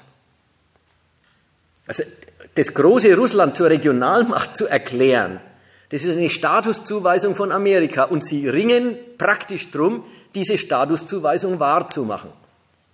Und, und auch da wieder, Russland ist in keiner Hinsicht ein Hindernis für Handel und Wandel und kapitalistische Benutzung. Im Gegenteil. Die würden immer noch gerne viel mehr Kapitalimport bei sich beheimaten und außer Schuhfabriken auch noch alles andere von Hewlett Packard über Google bei sich produzieren lassen. Also wichtig, das zu unterscheiden. Es sind zwei Paar Stiefel. Es geht, also an dem, an dem Fall Saddam Hussein und an dem Fall Russland merkt man, die kapitalistischen Staaten machen keineswegs einfach Krieg gegen nicht kapitalistische Staaten. Keineswegs. Die Gewaltkonkurrenz läuft nicht einfach gegen welche, die sagen, sie stellen sich dem Kapitalismus nicht zur Verfügung. Das ist vielleicht die erste und radikalste und selbstverständlichste Feindschaftserklärung. Aber das ist nicht die ganze. Oder damit ist es nicht erledigt. Wenn ein Staat dann kapitalistisch wird und am Weltmarkt mitmacht, in der WTO ist, ist er noch immer nicht einfach ein Partner, sondern dann ist er immer noch eine Macht, die darin stört, dass sie aus eigener Machtvollkommenheit handelt und Sachen machen kann und manchmal Sachen macht, die dem Kommando der Weltvormacht und ihrem Anhang widerspricht. Also das wäre wär eine, wär eine Überlegung, ja. Das ist ja der Hammer. Erst früher haben, haben sie uns beigebracht, die NATO brauchen wir nur wegen der Unfreiheit der östlichen Staaten. So, die Unfreiheit ist weg, aber die NATO brauchen wir nach wie vor. Die wird überhaupt nicht überflüssiger. Und jedenfalls wird das Militär der Nationen, vielleicht wird die NATO ja auch irgendwann mal überflüssig, weil sich die Partner nicht mehr einigen über die Feinde. Aber das Militär wird nicht überflüssig. Der, der Gedanke, wir brauchen Militär bloß, weil welche uns bedrohen, stimmt nicht. Wir brauchen Militär, weil wir andere bedrohen müssen. Sonst kommt die nützliche Welt nicht zustande. Was soweit, ja. Jetzt die andere Ecke mit dem nicht nationale Interessen, sondern kapitalistische Interessen. Äh, den Gegensatz kann ich nicht gut sehen, weil diese Nation ist kapitalistisch. Ihr Allgemeininteresse ist das Florieren des nationalen Kapitalismus. Ja, die Nationen sind kapitalistisch, aber der Kapitalismus ist nicht national, sondern international. Nein, nicht nur. Nicht einfach. Das ist ja nur Internationalität, ist ja ein Resultat, wie sich die Nationalstaaten zu ihren kapitalistischen Ressourcen stellen.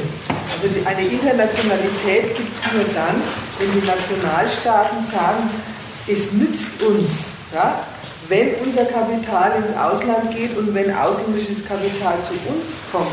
Also die Definition einer Nation als, als Standort, als Kapitalstandort, das ist eine Tat der Staaten. Es ist deren Entscheidung gewesen zu sagen, das nützt uns als Nation, wenn wir, das, wenn wir eine Internationalisierung des Kapitals zulassen bzw. halt ins Werk setzen. Und da merkt man, dass das unmöglich die Staaten sein können, ja? Nicht alle Staaten, sondern das sind die Staaten, die den Weltmarkt dominieren, die sagen, internationales Kapital ist doch in Wahrheit amerikanisches. Internationales Kapital ist in Wahrheit europäisches. Und bloß wegen der Gleichung sind sie Parteigänger des internationalen Kapitals. Kaum ist der Staat wirklich der Meinung, internationales Kapital ist eine Schädigung von mir, ist ein Entzug von nationalen Reichtumsquellen meines Landes, stellt er sich die Frage, ob er sich's gefallen lassen muss, dass es so geregelt ist. Und Frankreich war da immer ein Land, das hat er da viel Vorbehalte. Ja, wo Deutschland sagt, wir begrüßen ausländische Investoren auf unserem Territorium, die schaffen Arbeitsplätze, ist Frankreich schnell dabei zu sagen, das ist ein Ausverkauf der nationalen Industrie wo Deutschland sagt, wir begrüßen es, wenn VW nach Brasilien, Mexiko, China geht, hat Frankreich öfter schneller gesagt, das ist ja Kapitalflucht. Anstatt dass sie im eigenen Land investieren, gehen sie woanders hin. Ja, das hängt ganz davon ab, ob man das als Nation für sich nützlich findet, dann begrüßt man es. Oder ob man es bedenklich findet, dann findet man es erstmal wenigstens bedenklich. Und wenn man es schlimm findet, dann fragt man sich, ob man sich eigentlich gefallen lassen muss. Oder ob man dem Kapital mit der Macht des Staates eine Verpflichtung aufs Vaterland aufdrücken kann. Und das kann man im Prinzip. Da war ja gerade das Beispiel vorhin mit dem äh, Ostausschuss der deutschen Industrie ein schöner Fall. Natürlich, die Firmen kalkulieren global. Aber wenn das Heimatland sagt, so, jetzt hört sich's mal auf mit den Geschäften mit Russland. Soweit sind wir ja noch nicht. Aber jetzt droht eine mögliche ernste Beschädigung der Geschäfte mit Russland. Dann sagt das Kapital, ja, wir wissen schon, was wir an unserem Heimatland und seiner Macht in der Welt haben. Also so vaterlandslos sind die Kapitalisten nicht. Sie sind Opportunisten der größten Macht. Jetzt habe ich den Neigen. Wechseln halt dann den Standort, ja. wenn der eine nicht mehr attraktiv ist. Oder zur Not option sie die Regierung, das ist auch schon vorgekommen. Also es ist jetzt in Deutschland unwahrscheinlich, weil, die, weil der Staat nicht ganz so schwach ist. Aber dann, auch dann finde ich die Vorstellung, dass die nicht gut passt. Also wenn die Vorstellung sein soll, diejenige, das internationale Kapital unterwandert die Regierungen oder bringt die Regierungen sozusagen, verpflichtet die auf seine Interessen, wie da dann Krieg draus folgen soll, weil dann ist es doch gar nicht mehr klar, wenn bloß das Geschäft zählen soll. Warum gibt es dann den Krieg mit dem Saddam Hussein? Der hat sein Öl verkauft dann ist auch überhaupt gar nicht klar, warum eine Kriegstreiberei mit der Ukraine passiert. Ähm, weil so ein großes Geschäftsfeld tut sich da ja gar nicht auf, das Kapital. Das ist ja eigentlich ein ganz uninteressantes Land. Oder wenn man gerade noch an die Gottesstaaten denkt, wie Afghanistan, da gibt es doch sowieso nichts anderes zu verkaufen als dasjenige, was die westlichen Hilfsorganisationen jetzt hingebracht haben. Also warum sollte das internationale Kapital, wenn die Fiktion stimmen würde, äh, mit der die bestimmen die Politik, sagen, der Gottesstaat Afghanistan muss weg. das passt nicht zusammen. Vielleicht lohnt sich noch eine Überlegung. Also völlig richtig. Die linke Praxis, sich jeden Krieg mit Bodenschätzen zu erklären, die unter dem Boden des Ziellandes liegen. Manchmal Bodenschätze zu erfinden, weil man sich an Krieg erklären muss lebt insgesamt davon, dass das Verständnis dafür fehlt, dass es eine Gewaltkonkurrenz wegen der, wegen der Bedingungen der Benutzung der Welt gibt. Die Gewaltkonkurrenz zielt nicht gleich auf den Raub des Bodenschatzes. Noch nicht mal George Bush hat Saddam Hussein einen Krieg geliefert, damit er ihm dann das Öl wegnehmen kann sondern da geht es um, das ist eine höhere Ebene, das ist die Fähigkeit, die Konditionen zu diktieren, die Fähigkeit, andere Gewaltsubjekte, andere Gewaltmonopole, Staaten zu verpflichten, die eigene Willensbildung in Konkordanz, in Übereinstimmung mit der Vormacht zu gestalten. Und um diese Frage geht es, und die ist, die ist entscheidend, an der hängt alles. Anderen Staaten den Willen diktieren können. Das heißt nicht ihnen, ihnen ihre Bodenschätze wegnehmen. Die, wollen die, die Amerikaner wollen die nach wie vor bezahlen. Aber das ist jetzt auch widersprüchlich halt, wenn man sagt, einerseits irgendwie der Hussein hat alle amerikanischen Regeln befolgt und andererseits, die sind da einmarschiert, damit er ihre Regeln befolgt. Der hat die Regeln des Handels befolgt und an der Front wäre es nicht das Problem gewesen. Aber er hat sich als Macht vergrößert und sich damit aus der Kontrollierbarkeit zu entziehen versucht. Ja, aber das waren noch zwei Kriege. Also die Macht von Kuwait, das war der erste.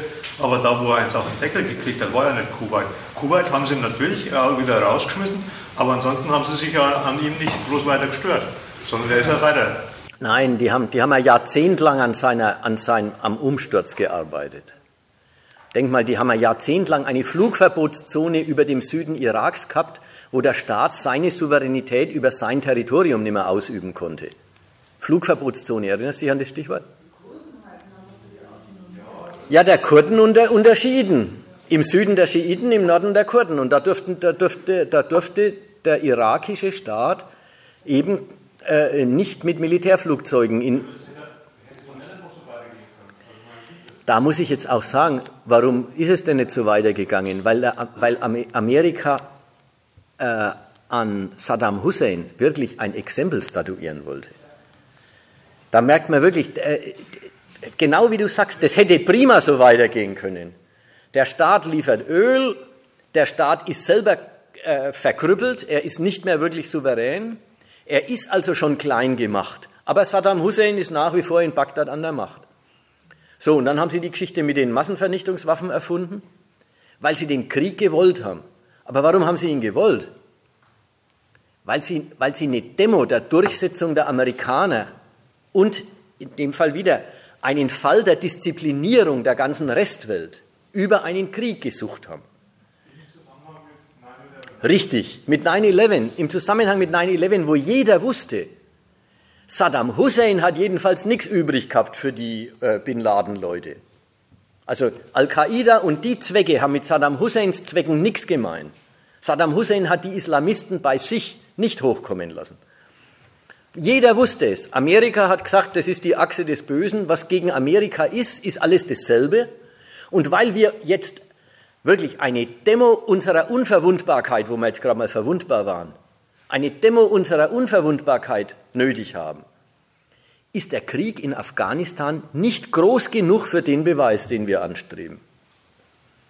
Muss man wirklich sagen, der hat Saddam Hussein historisch Pech gehabt. Er ist zum Beispiel gemacht worden. ja, man muss ja nicht gleich Mitleid mit ihm haben. Ähm, vielleicht noch, ist noch ein Punkt in der Überlegung von vorhin äh, brauchbar und dann kommen wir langsam zum Ende. Nämlich, äh, es war, äh, äh du hast an irgendeiner Stelle noch eingeworfen und wenn es den Unternehmern oder den Kapitalisten nicht passt, was eine Regierung macht, dann putschen sie auch mal. So ähnlich, ja? Äh, Der Gedanke, das Kapital setzt sich im Staat durch und muss sich im Staat durchsetzen, manchmal gegen den Staat. Ja, äh, äh, die Susanne hat die Formulierung gehabt, äh, ist unterwandert von, hast du es gesagt? Ja, der Staat ist unterwandert von Kapitalinteressen und, und Kapitalvertretern. Der, Stand, die, der Gedanke,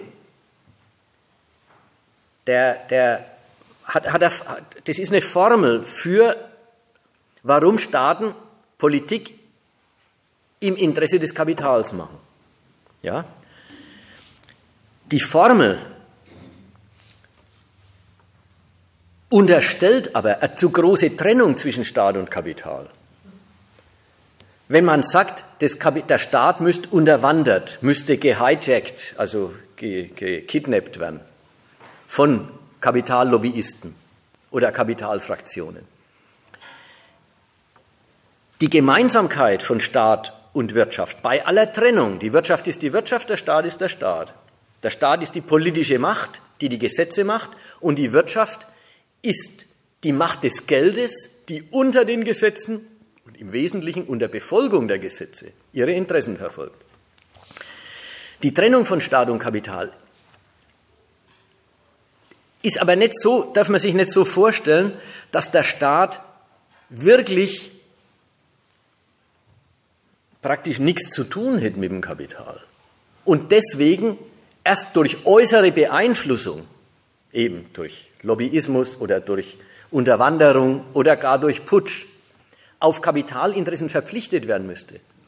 Der Staat ist die politische Macht, die lebt vom Florieren des Kapitals unter seiner Herrschaft. War vorhin mal die Rede davon. In, in einem kapitalistischen Land ist alles davon abhängig gemacht, dass das Privatinteresse der Kapitalisten aufgeht. Deren Geschäfte müssen gelingen, deren Gewinne müssen fließen, deren Gewinne stiften überhaupt die Einkommen aller anderen Gesellschaftsschichten. Arbeitskräfte verdienen Geld, weil Unternehmer sich mit deren Arbeit bereichern können. Also sind die ganzen Einkommensquellen der abhängig Beschäftigten sind abhängige Größen des Geschäftsgangs der Unternehmer. Sogar der Tante-Emma-Laden an der Ecke geht bloß, weil die Arbeitskräfte Geld kriegen und das kriegen sie vom Arbeitgeber. Also das, was die ausgeben, kriegt die Tante Emma am Schluss. Aber auch die kann bloß Geschäft machen, weil, weil von Kapital gestiftete Kaufkraft im Land rumwest. Und alles, was der Staat machen kann, ist abgezweigt an den, aus den kapitalistisch entstandenen Einkommensquellen, den Gewinnen, den Löhnen, den Umsätzen. Insofern ist der Staat nicht erst durch äh, äußere Beeinflussung, nicht erst durch Druck oder Unterwanderung auf Kapitalinteressen äh, na, hellhörig, wenn Kapitalbedarf angemeldet wird, wenn Unternehmer Bedarf anmelden an Gesetzgebung und so, sondern er ist aus eigenem Interesse, seine eigene Macht beruht genau darauf. Das eigene Interesse ist erstmal bloß, dass er seine Aufgaben gut erledigen kann, dass er über viel Mittel verfügt, um seine Aufgaben gut zu erledigen.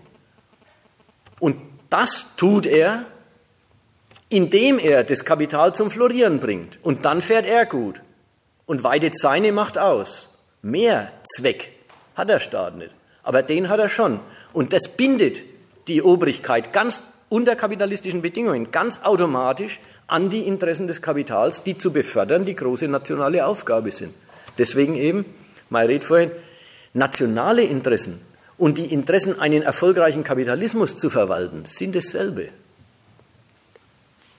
Jedenfalls soll man sich hüten, der Nation andere, neutrale, humanere Zwecke nachzusagen als diesen ökonomischen. Das ist die materielle Grundlage der politischen Macht. Der Nationalstaat, der ist ja mit dem Kapitalismus entstanden. Ja. Das heißt, wenn der Kapitalismus weg ist und der Materie kommt wieder nach dem Weltkrieg der Zeit, dann zerfallen da die ganzen Nationalstaaten automatisch. Das wollen wir jetzt nicht.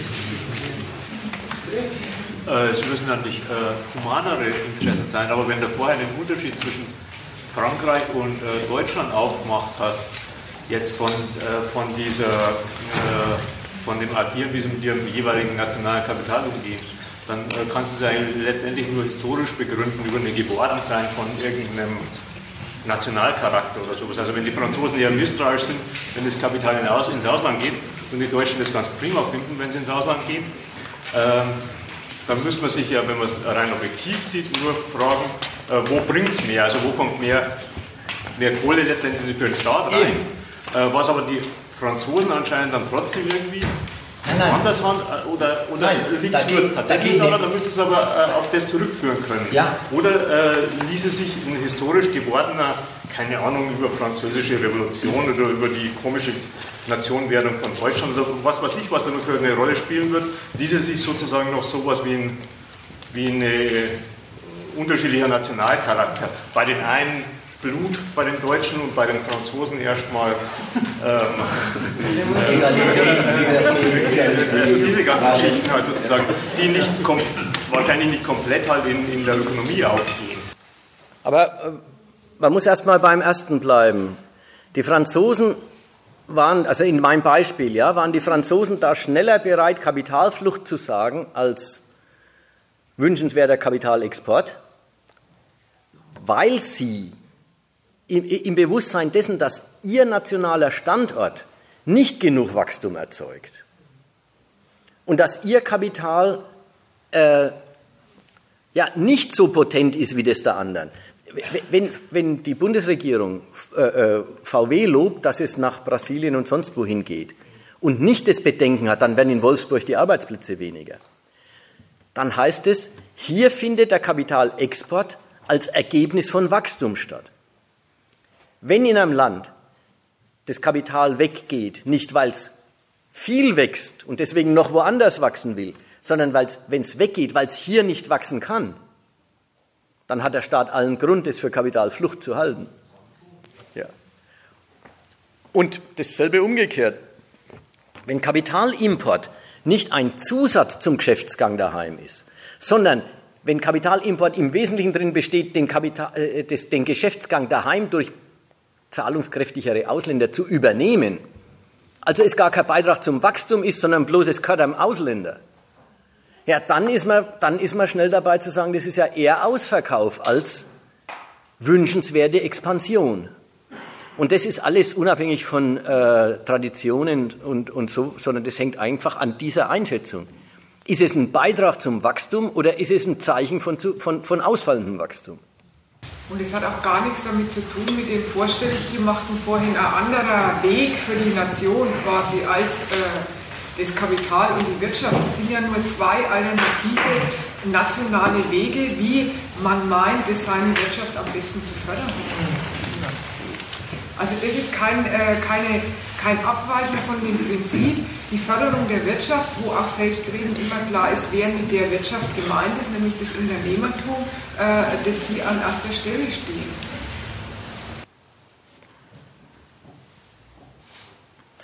Mir fällt jetzt kein Schlusswort mehr ein. Das war, äh, ich, es ist irgendwie, ich, ich kann jetzt nicht den ganzen Argumentationsgang in zwei Sätzen wiederholen. Insofern äh, bleibt es einfach dabei. Wortlos gehen wir auseinander.